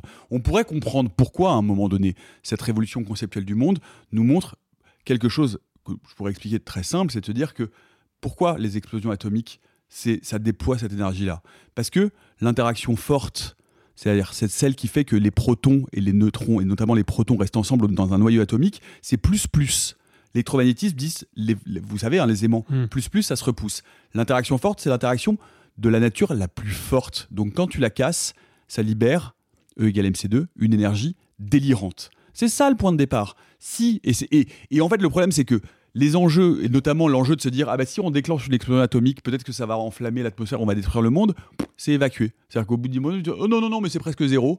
On essaie de te le revendre. Si au moins ça avait été un enjeu dramatique, de se dire, est-ce qu'on va détruire le monde en faisant péter cette première bombe? Mais il ne le tient même pas parce qu'on te dit, au bout globalement de 5 minutes, que bon, ouais, mais non, mais c'est- dégagé. En fait, en vrai, je, je trouve ce film d'une prétention inouïe, d'une bêtise stratosphérique, d'une imprécision scientifique et historique globale. Et, je ne, enfin, en, et, et en fait, j'ai vraiment au secours, enfin, je suis triste d'avoir définitivement perdu Christopher Nolan, qui est quelqu'un qui, pour moi, avait redonné sens dans l'idée de se dire qu'on peut faire du divertissement grand public, du spectacle avec des scénarios fantastiques ou de science-fiction ambitieux. Mais t'as Barbie maintenant Pardon. Ouais, mais bon. Non, la bande, c'est la pire bande, c'est la pire bande son de Zimmer. Vraiment. Et pourtant, Dieu sait que. Alors, c'est pas Zimmer, Zimmer, Nicolas. hein. C'est Ludwig Göransson. Ouais, Ouais. bah alors Qui avait c'est- déjà fait c'est- la BO c'est- Tenet. c'est- C'est catastrophique. Ah non, je- non, c'est catastrophique. d'accord. Il y a rien, il y a pas un thème. Ah, c'est nul. Et puis surtout, t'as de la musique. j'ai l'impression que la musique ne s'arrête jamais parce qu'il faut tout le temps, comme on n'a plus rien à raconter, il faut tout le temps souligner Oui, mais si je puis me permettre, si je puis me et ça, c'est, mais ça, c'est un problème qui est pareil. C'est un problème qui est récurrent euh, chez Nolan depuis un, un paquet de films, mais qui vient pas, à vrai dire, de Nolan, qui vient de Hans Zimmer. Et Nolan a pris l'habitude de travailler comme ça parce que Zimmer travaille comme ça depuis un bon moment maintenant. C'est une musique qui est effectivement utilisée comme un tapis sonore permanent. Moi, je trouve que là, dans ce contexte précis, en ce qui me concerne, ça fonctionne. T'as- Après, moi, t'as j'ai un- vu le T'as un thème en tête, Alexis? Parce Non, que, mais par par exemple, Inception, on a Time. On se souvient très bien, et ça a été réutilisé. Interstellar, pourtant, Dieu sait que j'aime pas beaucoup. Mais la musique de film se limite On pas à l'écriture thématique. Non, hein. bien sûr, oui, mais sauf qu'à un moment donné, c'est des musiques qui t'habitent. Moi, là, je n'entends que des espèces Mais de nappes dégueulasses. Non mais Nicolas, pardon. Non mais il faut être, il faut être euh, honnête intellectuellement. Il y a deux manières d'écrire de la musique de film. Traite-moi de malhonnête, Il y a en plus, non, mais est, salopard. Il y a l'écriture illustrative. On fait de la musique qui illustre le film, qui accompagne l'action. Il y a de l'écriture thématique, de la musique qui vient redoubler la narration. Nolan, il n'utilise pas l'écriture thématique. En tout cas, les compositeurs avec qui il travaille, avant Hans Zimmer, maintenant Ludwig Göransson. Parenthèse, allez écouter les albums de Childish Gambino produits par Ludwig Göransson. bah, le mec est un génie total. Euh, c'est c'est pas de l'écriture thématique. Donc moi, à partir du moment où je sais que je ne vais pas entendre de thème, ça ne me gêne pas de ne pas en entendre. Puisque de toute façon, c'est le pacte que j'ai passé avec lui. C'est beaucoup plus gênant sur un film comme Dune de Denis Villeneuve, par exemple, qui est un film qui essaye. Arrêtez de taper sur les films qu'Arthur aime. Non, Non, non, c'est de, de la mauvaise foi. C'est pas, pas la mauvaise foi du tout. Bah, cite-moi un thème de Dune. Bah, je, je me souviens non seulement du thème de Dune, et en plus, pour le coup, bon, enfin, c'est pas, non, mais c'est pas c'est- le débat du soir. Et, et Dieu sait que on peut mettre toutes les limites à Hans Zimmer que tu veux, etc. Mais je trouve que dans Dune, il retrouve à un moment donné un chant choral, un chant choral en plus un peu distordu, un peu polyphonique, moi que je trouve hyper beau. Et par ailleurs, il m'arrive d'écouter la bande, la bande, la bande son de Dune quand j'écris ou euh, quand ce qui quand- n'était pas, ce qui n'était pas mon point.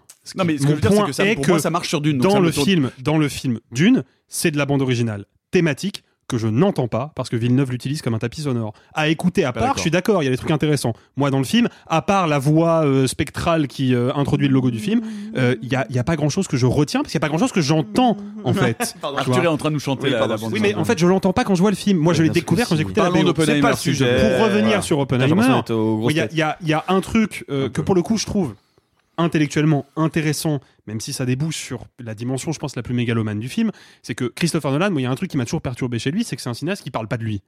Un cinéaste qui ne non, c'est un cinéaste qui ne parle jamais de lui. Il met en scène son propre génie, ça, oui, Tout à fait. mais il parle pas de lui. Là, il parle de lui. Voilà, absolument. Là, Alors, il on parle est de lui. Alexis. Là, on est d'accord totalement. On a ce personnage d'Oppenheimer qui est un scientifique, un être qui est pr- vraiment présenté hein, comme exclusivement théorique parce que dès qu'il essaye de manipuler deux tubes à essai, ça se casse la gueule et c'est catastrophique. Par contre, il a un cerveau surpuissant. Ce mec-là va Ce être. qui est, ce qui est cadre, hein, avec la. Oui, non, je veux dire, bien c'était un, sûr. c'était un bon Non, mais théoricien. ça, c'est romancé, hein, bien oui, évidemment. bien sûr, mais bon. Bah, c'est un film de Quand- cinéma, c'est un film de fiction. Mais, Alexis, quand tu tords le bras à l'histoire pour faire, pour, pour faire coller un personnage historique à ta Je vision de toi-même, on arrive à des endroits de mégalomanie qui sont un peu bord Pour terminer mon explication, on a un personnage qui est donc un être complètement théorique, qui a un cerveau surpuissant, mais qui n'a pas les moyens pratiques de mettre en œuvre ce que son cerveau visualise. Donc, il va être payé par un conglomérat puissant, en l'occurrence l'armée américaine. Il va réunir une équipe d'artisans autour de lui pour concrétiser son projet. Bon, bah, Nolan se met en scène en tant que cinéaste à travers le personnage d'Oppenheimer. D'autant plus que Nolan, jusqu'à Tenet inclus, c'était le cinéaste estampillé Warner Bros. Et quand Warner a dit, ah bah en fait, Tenet, peut-être qu'on va le sortir en dématérialisé en même temps qu'en salle, Nolan a pété les plombs et a claqué la porte du studio. Et en fait, il raconte ça. C'est-à-dire qu'il raconte comment, d'un seul coup, une société peut te faire confiance, te donner les pleins pouvoirs pour que ta création aille à son terme, et quand sa création est allée à son terme, elle se la réapproprie contre ta volonté, et si t'es pas d'accord, elle essaie de trouler dessus. Je trouve que, pour une fois, Nolan se dévoile un peu plus, parce qu'il me parle de sa condition d'artiste. Le problème, c'est qu'il le fait à travers un personnage historique qu'il tord, c'est vrai, t'as raison là-dessus, et en plus, bah, ça donne au film une dimension quand même un petit peu mégalo. Parce que se chouïa, comparer chouïa, à la hein. de la, po- de la bombe atomique, s'il te plaît, euh, c'est quand même un peu prétentieux. Et je vais en venir, si tu me permets, Nicolas, à la scène de l'explosion atomique. Je te permets tout, Alexis. C'est une scène que techniquement, enfin, qui, qui, j'imagine a été un challenge technique très important parce que, en tout cas, c'est comme ça que c'est vendu. Je pense, pour avoir vu Ouais, le film en plus en pellicule, je pense que c'est vrai. Il n'y a pas d'effets spéciaux numériques. Nolan a notamment expliqué comment il avait obtenu les gros plans qui sont, c'est vrai, assez impressionnants de l'explosion. Bah, en fait, c'est juste un bête rapport d'échelle. On filme de très très près une petite explosion et quand on la projette en grand écran, qui plus est en 70 mm, d'où l'intérêt, là je suis pas d'accord avec toi Nicolas, d'avoir tourné le film en 70 mm. Pour une et, scène. Et d'avoir tourné tout le film comme ça parce que ça évite les changements de ratio. Bah, Ça, c'est un truc bien, il faut merci, penser. ouais. Pour Parce une qu'il scène. Mais, Mais peu importe, ça évite les changements de ratio. Sur The Dark Knight Rises, il y a des changements de ratio, c'est irregardable. c'est irregardable. Ouais, je déteste Dark Knight Rises, hein, donc il n'y a pas de problème là-dessus. hein. Oui, mais là, au moins, Oppenheimer n'a pas ce problème. Donc, Je suis au- d'accord. il va au bout de son idée. Et tu peux faire des gros plans en 70 mm et c'est très beau. C'est pas la question. C'est le cas. Le problème, c'est que c'est pas une explosion atomique, en fait. Parce que je sais à quoi ça ressemble une explosion atomique. Je sais que ça a une forme particulière. Et là, c'est pas le cas, en fait. Cette colonne de feu, c'est pas la colonne de feu d'une explosion atomique. Si vous avez vu le film, vous avez vu les scènes de l'explosion. Je vous renvoie vers les photos d'archives de l'explosion Trinity à Los Alamos. C'est pas ça. Et là, il y a un vrai problème, euh, pas d'ordre éthique, mais vraiment un problème d'ordre pratique. Tu refuses les effets spéciaux numériques, ok, je comprends, c'est ton credo, sauf que tu peux pas représenter une explosion nucléaire sans effets spéciaux numériques, à moins de faire péter une ogive nucléaire au milieu du désert. Donc là, moi je vois cette scène arriver, le décompte, toute cette, toute cette séquence-là est amorcée avec, je trouve, une certaine maîtrise. C'est le meilleur du film. Vraiment, la, sens, la c'est le meilleur du tension film. Ah, la tension extraordinaire. Le flash lumineux, le flash lumineux est splendide. En même temps, il a Hoyte von Huytema, la photographie, qui est vraiment un très bon chef-op. Donc ça, vraiment, ça fonctionne. Et là, d'un coup, j'ai le plan sur la- sur l'explosion. Et c'est pas une explosion atomique. Donc il y a un moment où ma suspension consentie de l'incrédulité, elle marche pas. Je sais que la bombe qui a pété est une bombe atomique et ce que je vois n'en est pas une. Donc cette, question des effets spéciaux numériques, il y a un moment, il va falloir admettre que il y a des effets spéciaux numériques qu'on peut se permettre de ne pas utiliser et il y a des moments où c'est nécessaire juste pour que ce qu'on voit à l'image correspond à la réalité et à ce qu'on attend. Ça, pour moi, c'est une impasse esthétique. Sophie. Euh, moi, c'est juste pour dire que par exemple, dans Doctor Strangelove, euh, bah, du coup, ils prennent des, des images d'archives parce qu'ils peuvent pas faire autrement et qu'ils en mettent. Donc, euh, c'est. Docteur Folamour en français. Oui, voilà. Je- c'est- tout, c'est tout ce que je voulais dire parce que je veux entendre Arthur et je veux qu'il se oui, défende. on, on veut entendre Arthur et puis. et puis- Mais, mais pas simple de se défendre parce que parce qu'en fait ce que vous dites c'est intéressant et je comprends euh, chacun de vos arguments contre. Je comprends qu'on n'aime pas le cinéma de Nolan, je comprends qu'on le trouve mégalo, je comprends que d'un point de vue scientifique ce soit compliqué. Et moi j'ai un ressenti d'abord de spectateur et après de critique. C'est intéressant hein, ce point de vue d'avoir d'être plus spectateur que critique. Peut-être qu'il faudra qu'on en parle un jour. Euh, Non. Le problème c'est que non mais par exemple euh, ce que vient de dire Alexis sur la bombe, euh, bah je savais pas comment il avait tourné la scène. Et c'est con, mais jusque-là, j'étais impressionné en me disant, mais putain, mais comment il a fait? Parce que, certes, c'est pas le champignon tel que je le connais, sauf qu'il y a un moment où moi, je, je crois à ce que je vois. Et donc, je suis hyper Mais moi, non, mais moi, je en crois fait, à la mais- réalité de l'explosion, mais je vois bien qu'elle est pas nucléaire, je- en fait. Mais je vous parle Tu de mon ressenti à moi. Bien sûr. Et mon ressenti à moi, c'est que je suis face à une scène que je trouve extrêmement impressionnante. Et je comprends qu'on puisse le traiter de mégalo parce qu'il y a un truc mégalo, mais moi cet aspect-là me, je- ne me gêne pas sur la bombe, ça me gêne pas sur le fond du sujet parce que même si effectivement c'est prétentieux, le fait d'avoir casté Robert Downey Jr. qui joue Iron Man euh, et qui joue l'antithèse, euh, le, méchant euh, face à lui et qui a créé la machine The Dark Knight euh, et la trilogie Batman, bah, je trouve ça du coup marrant euh, ce parallèle-là, mais en fait pour moi ça c'est secondaire. Je l'ai, je l'ai, je l'ai, j'y ai réfléchi a posteriori. Je suis sorti la projo presse, j'en ai parlé avec des collègues, j'ai fait, putain, c'est quand même marrant qu'il ait cassé Robert Downey Jr. T'as l'impression qu'il parle de lui, qu'il a créé de, ah ouais, ok. Mais ça, pendant que je vois le film, je n'y pense pas. Parce que pendant que je vois le film, je vois la rivalité entre deux hommes et, et je trouve ça hyper fort. Moi, je suis pas du tout d'accord avec Nico quand il dit qu'utiliser 70 mm pour faire un simili film d'action qui n'est pas un film d'action qui est que du Mais qui est pas dialogue. un film d'action du tout, par ailleurs. Mais C'est et alors Mais et alors en fait? Lui, il 70 cite IMAX. Il cite, C'est- il c'est cite 70 mm, mais- pourquoi mais- pas Mais en qu'importe. IMAX, mais quel sens en fait Mais je ne vois pas le C'est quoi le sens problème. de l'image en fait ben, pas Si, des- Alors le problème Arthur, c'est que le sens de l'image, c'est que le 70 mm IMAX qu'il a tourné, personne va le voir. Et Donc ça veut dire que ce film-là va être vu Donc c'est une format technologie qu'on n'a pas utilisée parce non, que personne mais peut c'est la pas voir. ça. Mais non, mais ça veut dire, enfin, je veux dire, il y a aussi. Ah, je enfin, comprends pas du tout ton argument, Nico. vous, vous trouvez pas qu'il y a un problème là-dessus? C'est de se dire qu'à un moment donné, lui, grand réalisateur qui veut avoir genre cette espèce de format quand même princeps incroyable de 70 mm pellicule IMAX, c'est un film qui ne va être vu que Si, par moi, je suis- 1% je- du public coup, dans ce Je format-là. suis d'accord avec toi. Pour un, pour, pour un format que je peux comprendre, par exemple, pour Batman, pour de l'action, pour. Enfin, je veux dire, ou pour, même Alors- pour Avatar, quand on a le, le nombre d'images par seconde, enfin, je peux comprendre ça. Mais pour filmer un film d'époque, avec juste une explosion, enfin, je- en fait, à part de la mégalomanie, je ne vois pas à quoi ça sert. Mais pardon, je ne comprends pas la- à quoi je- ça sert. Moi, je suis désolé, je laisserai la parole à Sophie qui, qui avait euh, un truc à dire là-dessus. oui, vas-y, vas-y, Sophie. vas-y, Sophie, vas-y. Sophie, si, si. Non, non, Sophie, Sophie, vas-y. Non, non, j'allais dire que j'étais plutôt d'accord avec toi juste sur le. euh, alors, moi, c'est pas le- la catégorie de film qui m'importe. C'est juste. Je considère que le cinéma est un média de partage euh, et que on, on fait des films aussi pour que les spectateurs puissent en profiter parce que sinon bah tu fais un film pour toi et, et- et je trouve ça dommage de que littéralement il y a une salle en France qui peut projeter le film Mm. comme Nolan l'a pensé À Montpellier. à. Montpellier. Enfin voilà, ça- Mais- mais, ça dit tout. Enfin, je, je suis désolée, mais euh, ou dans ce cas, tu fais deux versions, mais tu fais deux vraies versions. Tu, tu fais pas. euh, tu Mais fais attendez, pas que- moi je l'ai vu en 35, enfin je l'ai vu en format euh, cinéma classique, ça fonctionne très bien. Mais dans ce cas-là, pourquoi ne pas le faire, le filmer directement en Mais- format classique? bah, parce Mais- que, enfin, Mais pardon, mais c'est une, mais pardon, mais c'est une impasse parce que Bah, je je suis désolé. On n'a jamais, on a, on n'a jamais reproché et personne ne reprochera jamais à Alfred Hitchcock d'avoir tourné Le Crime était presque parfait en 3D à une époque où les salles équipées en 3D, il y en avait littéralement deux sur la planète et ça l'a pas empêché de penser tout le découpage du film, mais littéralement, et je l'ai vu en 3D le film en question, donc je, je peux le dire, tout le découpage du film est basé sur l'utilisation de la 3D. Littéralement, personne ne l'a vu comme ça parce que c'était une expérimentation formelle. Nolan, il est intéressé par l'IMAX, il est intéressé par la grandeur du cadre, par la capacité que l'IMAX lui offre de capter plus de choses. Et je suis désolé, moi j'ai vu le film en 70 mm tout court, donc pas au format IMAX. Le film était parfaitement cadré. Donc il y a un moment où le gars a réfléchi à l'exploitation de son C'est-à-dire film. que nous qui l'avons vu euh, peu- peu- vulgus pecum euh, dans un cinéma Eh bah, lambda, C'était parfaitement cadré eh bah, aussi. C'est quand même ouais, fort d'avoir réussi à cadrer en on a une- format on a une carré. IMAX. Mais non, mais pas du tout. Bah non, puisqu'il a pensé son découpage pour que ça mais marche dans tous les bref, formats, Nico. c'est- euh, un débat, c'est un peut- débat, stérile, oui, pas très intéressant. Et moi, je suis vraiment pas d'accord avec le Eh, fait qu'on peut pas utiliser. Euh. Et je suis pas d'accord avec le fait qu'on puisse euh, utiliser ça pour des films de dialogue. Lui, sa plus grande influence sur le film, il l'a dit, c'est JFK de Liverstone, qui est un film qui te fait croire que c'est de l'action, alors que c'est 80% du dialogue. Et moi, je trouve que ça fonctionne parce que pendant 3 heures, je suis tendu. Je suis tendu, je comprends tous les enjeux et je ne sais pas où ça va arriver, je ne sais pas comment ça va mener. Et encore une fois, moi, les dialogues, la narration, tout fonctionne chez moi. Et donc, moi, que ce soit en IMAX, en 70 mm, en format cinéma, qu'importe. Il a fait un film que je trouve sublime visuellement et qui, a des cadres, qui a un montage qui, moi, me perturbe un peu, mais qui au final fonctionne vachement bien. Enfin bref, moi, c'est pas du tout un truc qui me gêne. Est-ce que je peux dire un mot de la misogynie du film Bah, J'allais te relancer là-dessus, donc euh, si tu y vas toute seule. c'est juste euh, que, encore une fois, je considère pas, et vous allez rarement m'entendre dire ça sur un film de Nolan, je ne considère pas que ce soit un très mauvais film. Je considère même pas que c'est un vrai mauvais film. C'est juste un film qui ne me plaît pas. Donc, euh, mais je reconnais plein de qualités et je vais dans votre sens sur pas mal de choses. Par contre, je peux, je peux m'exprimer sur le féminin parce que euh, c'est important dans n'importe quel film et c'est pas parce que c'est majoritairement un film de garçon que les personnages féminins doivent être complètement euh, mis à la trappe.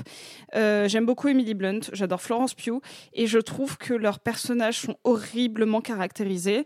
Je suis très gênée par le fait qu'Emily Blunt soit caractérisée littéralement comme une comme une subalterne, comme quelqu'un qui, euh, qui n'est pas vraiment une bonne personne parce qu'elle n'est pas capable de s'occuper de son enfant, que lui soit considéré comme un génie, alors que elle, elle est quand même aussi biologiste, elle est scientifique, elle n'est jamais reconnue pour ça, elle n'est caractérisée que par son rôle de femme ou de mère, et que Florence Pugh soit littéralement euh, là pour être toute nue dans deux scènes. Voilà, je suis désolée, et en plus c'est un truc qu'on Ah, m'avait... sois pas désolé, là pour le coup, je suis d'accord avec toi à ouais, 200%. ouais, hein. c'est- très très très très embarrassant. Et je tiens à dire que, que là- je, là- je là- sais que Simon est d'accord avec ça aussi, donc... euh, Non, mais pour- ce que, ce que je veux dire, c'est que, enfin, alors, puisqu'on est sur, sur un biopic et donc sur un film historique, la réalité historique, c'est que euh, les femmes en sciences étaient minoritaires, il y avait très peu de place là-dedans. Mais ça n'est pas parce que cette réalité historique existe que dans une reconstitution fictionnelle de l'histoire, dans la société dans laquelle on vit au moment où on crée ce film, on ne peut pas d'un seul coup créer ou en tout cas donner ou restituer une place à des personnages féminins. Alors, euh, je suis d'accord, même sinon, ne, hein. ne, ne, mets pas du tout. Enfin, tu vois, il y, a un- il y a un moment où tu peux choisir exactement comment tu veux représenter les, les- n'importe quel personnage, en fait. Tu choisis complètement, et c'est pas parce que c'est un biopic que euh, je, je suis d'accord avec toi. Là, je, je trouve que. Le les- personnage de Florent Pugh est, est- est Ah, il est, il in- il inutile il et, gênant. Enfin.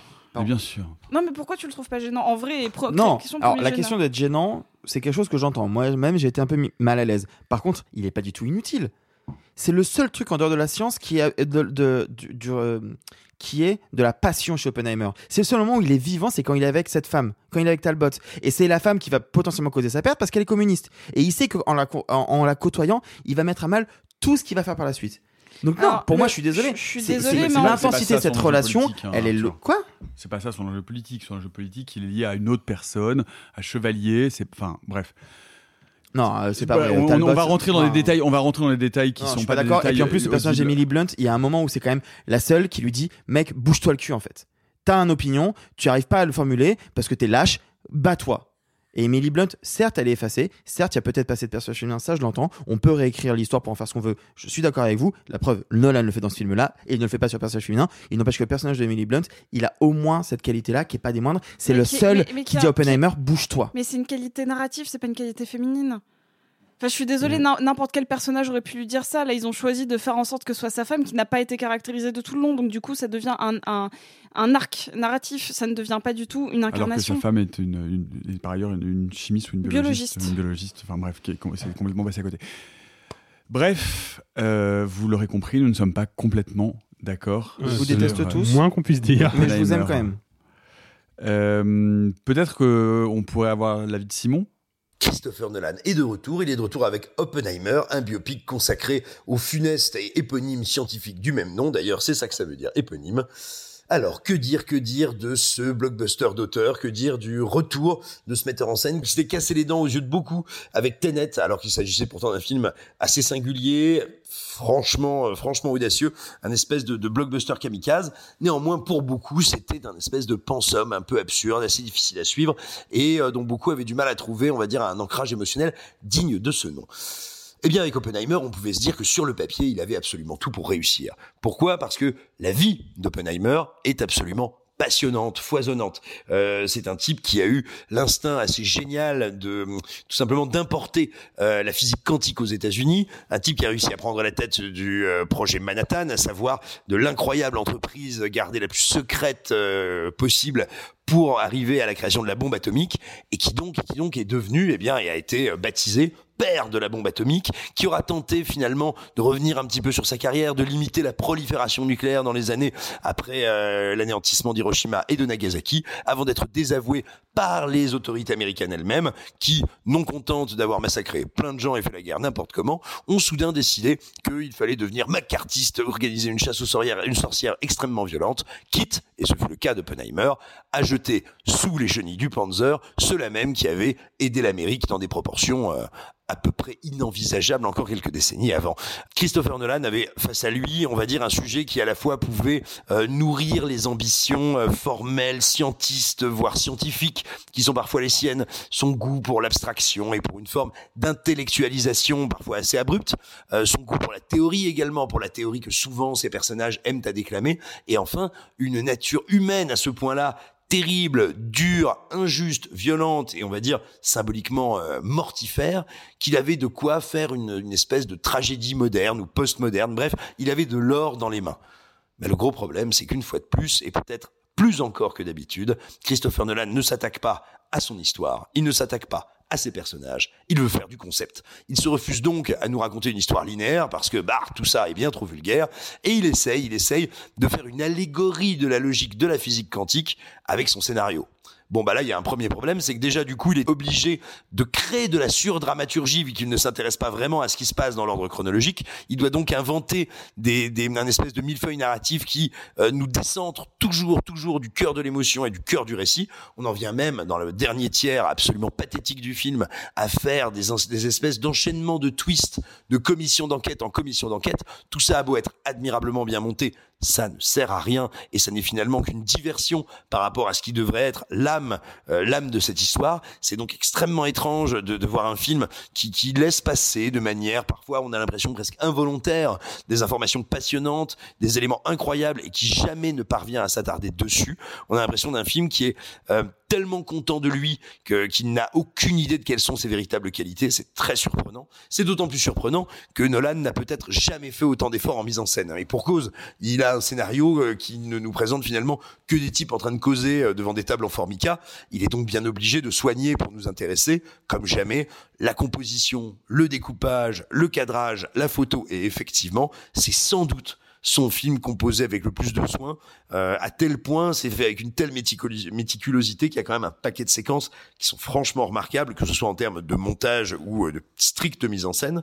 Hélas, hélas, hélas, tout ça n'est jamais au service de l'émotion, jamais au service de ce qui arrive au personnage, mais au service des concepts qu'il a envie de greffer par-dessus son récit et qui n'ont finalement rien à faire là. En témoigne une espèce de d'intrigue, de, toute la partie en noir et blanc avec Robert Downey Jr., qui est véritablement une espèce de diversion complètement absurde, absurde, très éloignée du, on va dire, de la note d'intention qu'avait livré euh, lui-même Nolan, qui se présentait en gros comme schématisant euh, son film entre une partie subjective et une partie plus objective tout étant absolument subjectif dans le film, on est un peu surpris. Et finalement, on en vient à se dire que ce malheureux Christopher a peut-être voulu nous faire une allégorie de la physique quantique. Le problème, c'est qu'il ne la comprend pas. Tout comme il ne comprend pas la matière humaine. Et à ce, et à ce niveau-là, moi, il y a deux éléments qui sont extrêmement frappants pour moi dans le film. Le premier, c'est une séquence qui arrive au bout à peu près euh, d'une heure de récit, euh, où, euh, où ce pauvre euh, Matt Damon s'approche d'Oppenheimer et lui dit, bon, je me suis renseigné sur vous. On m'a dit que vous étiez violent, égomaniaque, égocentrique, euh, incroyablement spectaculaire, que vous refusiez l'autorité et que vous étiez un homme à femme, mais je vais vous embaucher quand même. Et là, le problème, c'est que tout ce que vient nous déclarer Damon n'est jamais, jamais apparu à l'écran. Tout simplement parce que si Killian Murphy est absolument exceptionnel dans le film, il n'est jamais dirigé par Nolan que comme une pure figure esthétique. Un visage émacié, halluciné, aux yeux bleus d'airain scrutant l'horizon, mais certainement pas ni comme quelqu'un d'égotique, ni comme quelqu'un ayant une personnalité extrêmement narcissique, et encore moins comme un séducteur. On en vient là au deuxième point qui pour moi témoigne de, de la grande incapacité du film à traiter sa matière humaine, c'est, et ça n'est pas nouveau chez Nolan, le traitement délirant des personnages féminins. Ils sont au nombre de deux. Euh, la première étant étant une, une maîtresse euh, d'Oppenheimer. Et enfin et enfin il y a le deuxième personnage celui interprété par Emily Blunt qui arrive on va dire aux, confins de l'abjection puisqu'on nous la présente tout simplement euh, elle comme étant un être humain absolument infect tout simplement parce qu'elle a du mal à s'occuper de son enfant alors que dans la séquence suivante Oppenheimer lui sera montré comme un héros filmé dans un halo de lumière chaleureuse parce qu'il abandonne son enfant. Et c'est même précisément ainsi qu'il va, va être défini par Chevalier, un de ses meilleurs amis, qui lui dit Mais quand on est un génie, on ne peut pas toujours gérer les choses du quotidien. Viens, je vais m'occuper de ton gamin, tu es quelqu'un de bon. Après, après justement une scène qui nous montre son épouse comme une espèce de euh, harpie euh, alcoolique avilie. Donc voilà, le film se plante dans les grandes largeurs sur l'humain. Or, quand on fait un biopic, bah, qu'on le veuille ou non, le premier carburant, c'est l'humain. Voici donc un moteur de fusée, une fusée magnifique en porcelaine. Elle est sublime, elle est incroyable. Mais comme le petit Christopher est allé à la pompe et l'a remplie d'eau gazeuse, eh bien, elle ne s'envole pas très haut. Et enfin, comble du malheur pour Christopher Nolan, euh, ce qui achève de ringardiser complètement euh, sa pièce au dialogue extrêmement lourdeau, eh bien, c'est qu'il existe déjà un film, un film avec Killian Murphy, un film avec Killian Murphy qui parlait euh, du vertige, de l'explosion, euh, de la fascination pour la lumière, euh, d'un univers dont les frontières et les concepts sont prêts à se tordre, où l'espace et le temps menacent de s'écrouler ou peut-être de fusionner. Il y a déjà un film qui abordait tout ça, mais sous un angle extrêmement allégorique, extrêmement métaphorique, avec une mise en scène absolument stupéfiante, traversée par des moments de tension et on va dire des, des vraiment des percées artistiques qui sont restées quasiment uniques dans le dans le cinéma américain ou dans le cinéma anglo-saxon plutôt c'est Sunshine de Danny Boyle Sunshine est hélas pour Christopher Nolan un bien meilleur Oppenheimer que ne le sera jamais son Oppenheimer Ah bah, il était temps quand même. hein. depuis tout à l'heure en fait. Mais oui, mais je sais pas où il est. Il est caché. Il est en gis des toilettes ou Je sais pas. Ah. Non, mais je, Il pense, de je son. pense que La qualité est bizarre. hein. Moi, je pense que dans son exercice critique, là, en ce moment, Simon vise les purs. Très peu de mots pour beaucoup de sens. Euh, Oppenheimer de Christopher Nolan avec Cillian Murphy, euh, Robert Downey Jr. si je vais un peu tatillon. Ouh, ça l'a énervé. Toi, t'as décidé ça l'a énervé. couilles ce soir. hein. Oh, c'est toi qui dis ça. Vas-y, tu, tu- alors vas-y. On va se battre. mais On parce va que c'est la dernière, donc enfin c'est le dernier enregistrement, donc bon, euh, on avance. Euh, Oppenheimer de Christopher Nolan avec Cillian Murphy. C'est bien Robert- prononcé, Nicolas Martin, Merci, bravo. je te remercie, euh, Alexis Brooks, Robert Downey Jr., Josh Hartnett et euh, éventuellement Emily Blunt et Florence Pugh éventuellement. Bref, et vous, plutôt ça pète à Los Alamos ou ça rock à Rocamadour? Vous pouvez nous dire ça dans les commentaires. Je viens de l'écrire, je- bon, ouais. ça, ça me fait penser d'ailleurs à un truc. Ah, Euh, je me disais, il n'y avait pas de blague, c'était bizarre. F et F' sont dans un bateau, F tombe à l'eau, que fait F'? Si c'est une blague scientifique. euh, Il déprime. Non, pas loin, pas loin, pas loin. Je suis nulle en maths. Il dérive. Ah. Oh, pas mal. Je- J'en ai une plus facile si vous voulez. Ouais. Vas-y. Euh, X au carré va se promener dans la forêt. Quand il ressort, il s'est transformé en X. Pourquoi? Euh, Parce qu'il s'est pris une racine. Bravo Waouh Bien. J'ai passé mon bac il y a 12 ans et j'ai encore des restes. Et on arrive à votre séquence préférée, vite fait, mal fait, la critique compendieuse. Oh Il est là. C'est le mot de la semaine. Il est là le mot de la C'est semaine. fou, tu l'as jamais Ding, utilisé ding, avant ding. celui-là. Compendieux, bah oui. Ouais. Compendieux, en plus c'est simple, hein, ça définition. veut dire, euh, ça veut dire euh, abrégé, laconique, en peu de mots. Vraiment un, truc, un, un mot que tu aurais pu utiliser. Bref, D'où à un, chaque d'où un- épisode. D'où un compendium. Bref, cette semaine, c'est Paula d'Angela Otoba et c'est Sophie qui s'y colle. Euh, Paula est un premier film et, et c'est, je pense, le plus beau film français en termes de réalisation que j'ai vu cette année. C'est-à-dire que la photo est incroyable. C'est l'histoire euh, d'une d'une gamine euh, qui euh, euh, Je, fais des têtes parce que je sais qu'elle aime le Justine Triet, qu'on a, par- enfin, on a vu Oui, quelques films à Cannes français dont la photo était assez dingue. Oui, mais je- vraiment, et je, je dis ça, le, le film a plein de défauts et j'ai plein de réserves. Cependant, je trouve que la mise en scène et la photographie, enfin, ce sont deux éléments absolument merveilleux. C'est l'histoire de Paula, qui est une, une jeune adolescente de 12-13 ans, euh, qui vit seule avec son père, euh, qui est euh, joué par Finnegan Oldfield, qui est flippant de ouf dans le film et qui est atteint d'une grave maladie pulmonaire. Il décide de partir à la campagne, à côté d'un lac, et à partir de là, va commencer une relation vraiment étrange, torturée, avec euh, ce père euh, qui, euh, qui essaie de, de vivre tous les rôles familiaux pendant que la mère, elle, est partie vivre en Corée. C'est un, film euh, qui n'est absolument pas parfait, surtout dans sa dernière partie, mais euh, qui sait vraiment filmer le corps, le corps malade ou le corps en développement, le corps qui se cherche, le corps dans l'eau, le corps dans la forêt. Euh, c'est des enjeux narratifs à la fois très simples, mais qui osent des vraies ruptures de ton quasiment dans le fantastique. C'est-à-dire qu'on commence pas loin du drame social pour finir quasiment jusqu'à la fin de Jusqu'à la garde, avec des moments où on part, on, on- flirte avec une imagerie euh, sombre à la Get Out ou à la euh, Under the Skin.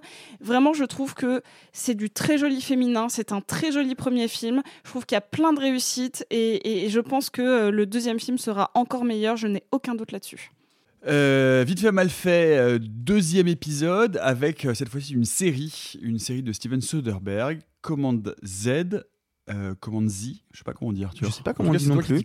C'est moi qui m'y colle. En fait, je voulais absolument vous en parler parce que euh, la semaine dernière est sortie sur euh, Max la nouvelle série de, Steven Soderbergh qui s'appelle Full Circle. Et en petit doigt d'honneur, Steven Soderbergh, que je vous ai déjà acclamé son amour quand on a parlé de Magic Mike, hein, qui est vraiment un de mes cinéastes préférés, a sorti en loose day une série, Command Z, donc, Command Z, sur son site à lui. Euh, et qu'il faut acheter sur son site. Donc moi je l'ai fait, hein, ça coûte 8 euros, c'est quand même pas rien, mais je l'ai fait parce qu'il y a un côté un peu militant. Il faut savoir que les 8 euros vont à une œuvre de charité en fait. Et il l'a fait comme un petit doigt d'honneur parce qu'il s'est rendu compte qu'en fait HBO Max pouvait à tout moment supprimer sa série de sa plateforme. Et, je trouve que c'est un geste euh, déjà militant que moi je trouve très joli. Et en plus, deuxièmement, bah, c'est une série qui, qui est assez étonnante sur la forme et sur le fond. Sur la forme, c'est l'adaptation du livre Evil Geniuses, The Unmaking of America, euh, qui va raconter l'histoire de trois personnes qui sont appelées par une IA pour voyager dans le passé, pour changer quelques petits événements qui peuvent potentiellement amener à ne pas avoir la destruction de la planète à cause du réchauffement climatique.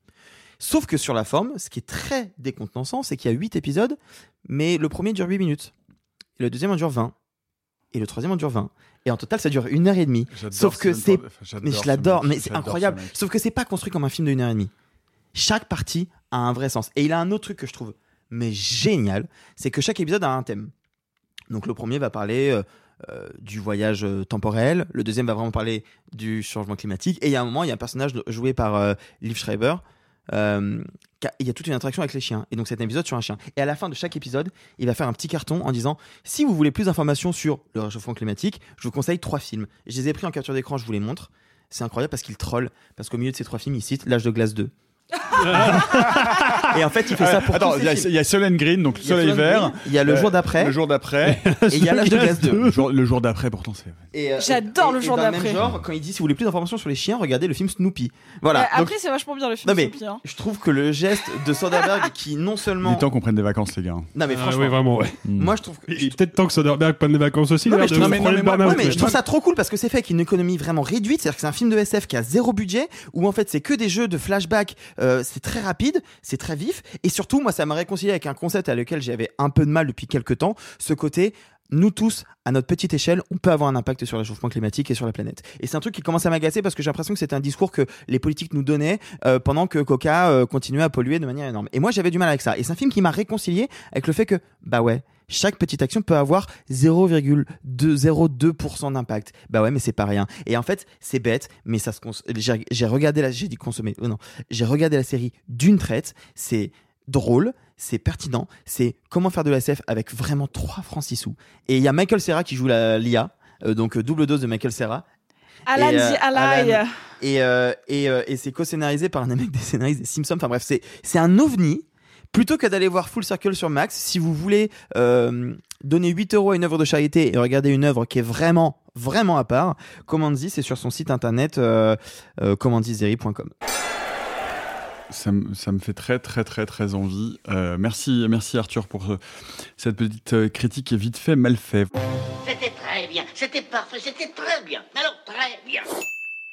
Voilà, voilà, voilà, voilà. Bah, écoutez, on y est presque.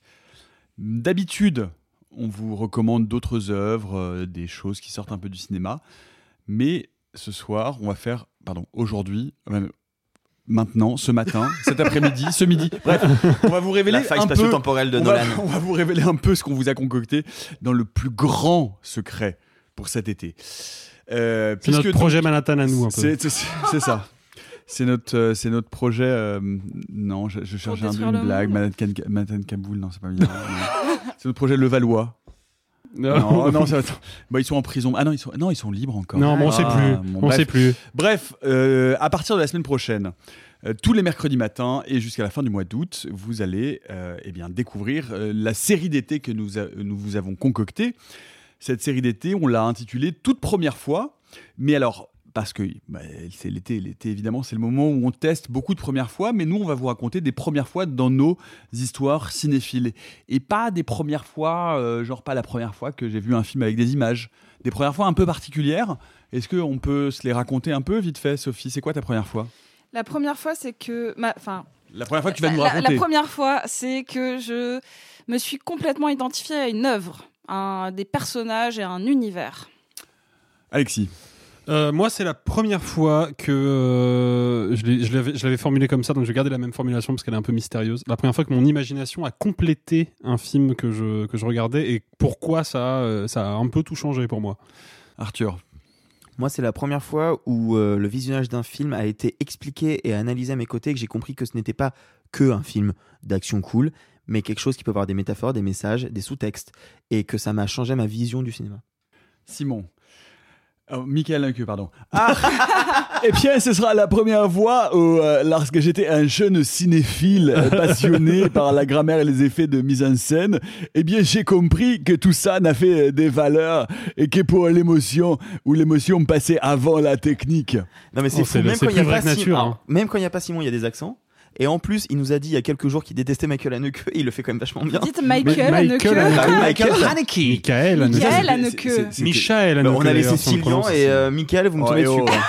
Non, non, on l'a repris aussi, t'inquiète. Cillian. Murphy. Et figurez-vous que je vais me permettre, même moi, de vous parler un peu de ma cinéphilie et je vais vous Oh. raconter la première fois où euh, je me suis rendu compte qu'un film m'avait tellement bouleversé, marqué, voire slash traumatisé, que je l'avais globalement effacé d'une partie de ma mémoire et qu'il est revenu euh, plus tard et que c'est devenu un film essentiel dans ma cinéphilie. Voilà, c'était, euh, ce sont en tout cas et ce seront euh, nos, tout- nos toutes premières fois que nous allons égrener euh, chaque semaine jusqu'à la fin du mois d'août, Arthur. À noter qu'il y a un épisode, je vous dis pas lequel, vous aurez une surprise, euh, qui risque d'être émouvant.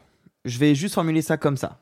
Pour faire, Teasing, pour faire dans teasing, l'euphémisme. que des petits mouchoirs sont nécessaires. Teasing et surtout Et non pas le film de Guillaume Canet. Parce que ce n'est pas tout, et puis parce que l'été, c'est euh, évidemment, euh, vous le savez bien, le temps des jeux fléchés super géants sur la plage, euh, ben, parce que c'est ce que tout le monde fait. Vous- vous- moi, moi fl- ou, ou sudoku? Sudoku pour moi. Sudoku Moi, je suis toi enquête logique. Tu vois, Ah, c'est pas truc ou mal. pas Oui. J'adore. Ouais, Ma cousine m'a abonné. Reçois Alexis, toi, c'est le nouveau détective. Euh, oui, oui, oui, oui. ouais. Avec les bébés euh, désossés là. C'est ça. C'est Ah, super ça. Ça, ça met un mood d'été, ça sur la plage, c'est parfait. Jamais de la vie, c'est un, journée extrême droite par ailleurs. Bien sûr. Euh, mais donc, nous vous avons préparé un petit jeu, mais qui s'apparenterait plutôt à un jeu de massacre. Le jeu, nous l'avons intitulé Pas vu, pas pris, ou sous-titre Le grand jeu de la honte. Alors, les règles, rapidement, on a tous et toutes écrit trois titres de films, mais des gros films, genre des films importants, genre des films majeurs de la cinéphilie. Genre Terminator 2. Mais alors, est-ce qu'il est dans le, le saladier? On ne le saura pas. On les a mis dans une boîte ou dans un saladier. Et donc, eh bien, nous avons tiré un à un ces films pour essayer de trouver qui n'avait pas vu ces monuments de l'histoire du cinéma. Le plus simple peut-être, pour que vous compreniez comment ça marche, c'est de vous faire écouter un petit aperçu. Allez, c'est parti. Je vais piocher. Nouveau papier. Silence religieux dans 11 la salle. minutes. Et nous avons donc. Oh la vache. Vas-y. Celui-là, il est encore de ouf. Vas-y. Allez, on Ah, va Sophie. Sophie. Sophie. Sophie. Sophie. C'est pas moi qui. Enfin, je l'ai pas vu. Je n'ai pas vu. Mais c'est toi qui as mis Si, le si, papier c'est mon papier, c'est mon Ah, papier. ah, Mais t'as menti de ouf Ah ouais, Parce qu'on en a parlé de ce film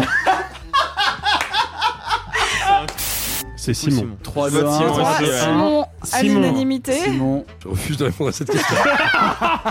Non, tu l'as pas vu Simon, oui ou non as-tu vu Est-ce que vous pouvez répéter la question Simon, est-ce que c'est ton Simon papier que Bah c'est évidemment, c'est mon papier Voilà, pour savoir quel est euh, ce titre de la honte qui a été bipé volontairement et surtout qui l'a mis dans la boîte à humiliation, eh bien ce sera donc à partir de mercredi matin, une manche de 15 minutes à la fin de chaque épisode de notre saga de l'été. C'est tout pour aujourd'hui, on se retrouve exceptionnellement demain, samedi, pour l'épisode patrimoine. Il va être question de jeunes filles en fleurs, mais des fleurs qui fanent un peu trop vite. Allez, bye les amis et gloire à la science. Oh, c'est pas humain, les salauds, ils m'ont épuisé. Au quatrième stop, il sera exactement 0h13 minutes. Oh la vache Oh, je vais être en retard au lycée Oh, bah dis donc, t'es bien pressé, toi, toi. Ceux qui sont encore vivants, profitez-en pour le rester, allez-vous-en Arrivederci E buon viaggio Messieurs, il n'est de bonne société qui ne se quitte. Hey, folks, I'm Mark Marin from the WTF Podcast, and this episode is brought to you by Kleenex Ultra Soft Tissues, your ally to help tackle your allergy symptoms this season. I love the change of seasons, but nobody loves pollen and all those other things floating in the air that make you sneeze during this nice weather. Kleenex Ultra Soft Tissues are hypoallergenic and allergist approved, so fight back against watery eyes and runny noses without worrying about irritating your skin. For this allergy season, grab Kleenex and face allergies head on.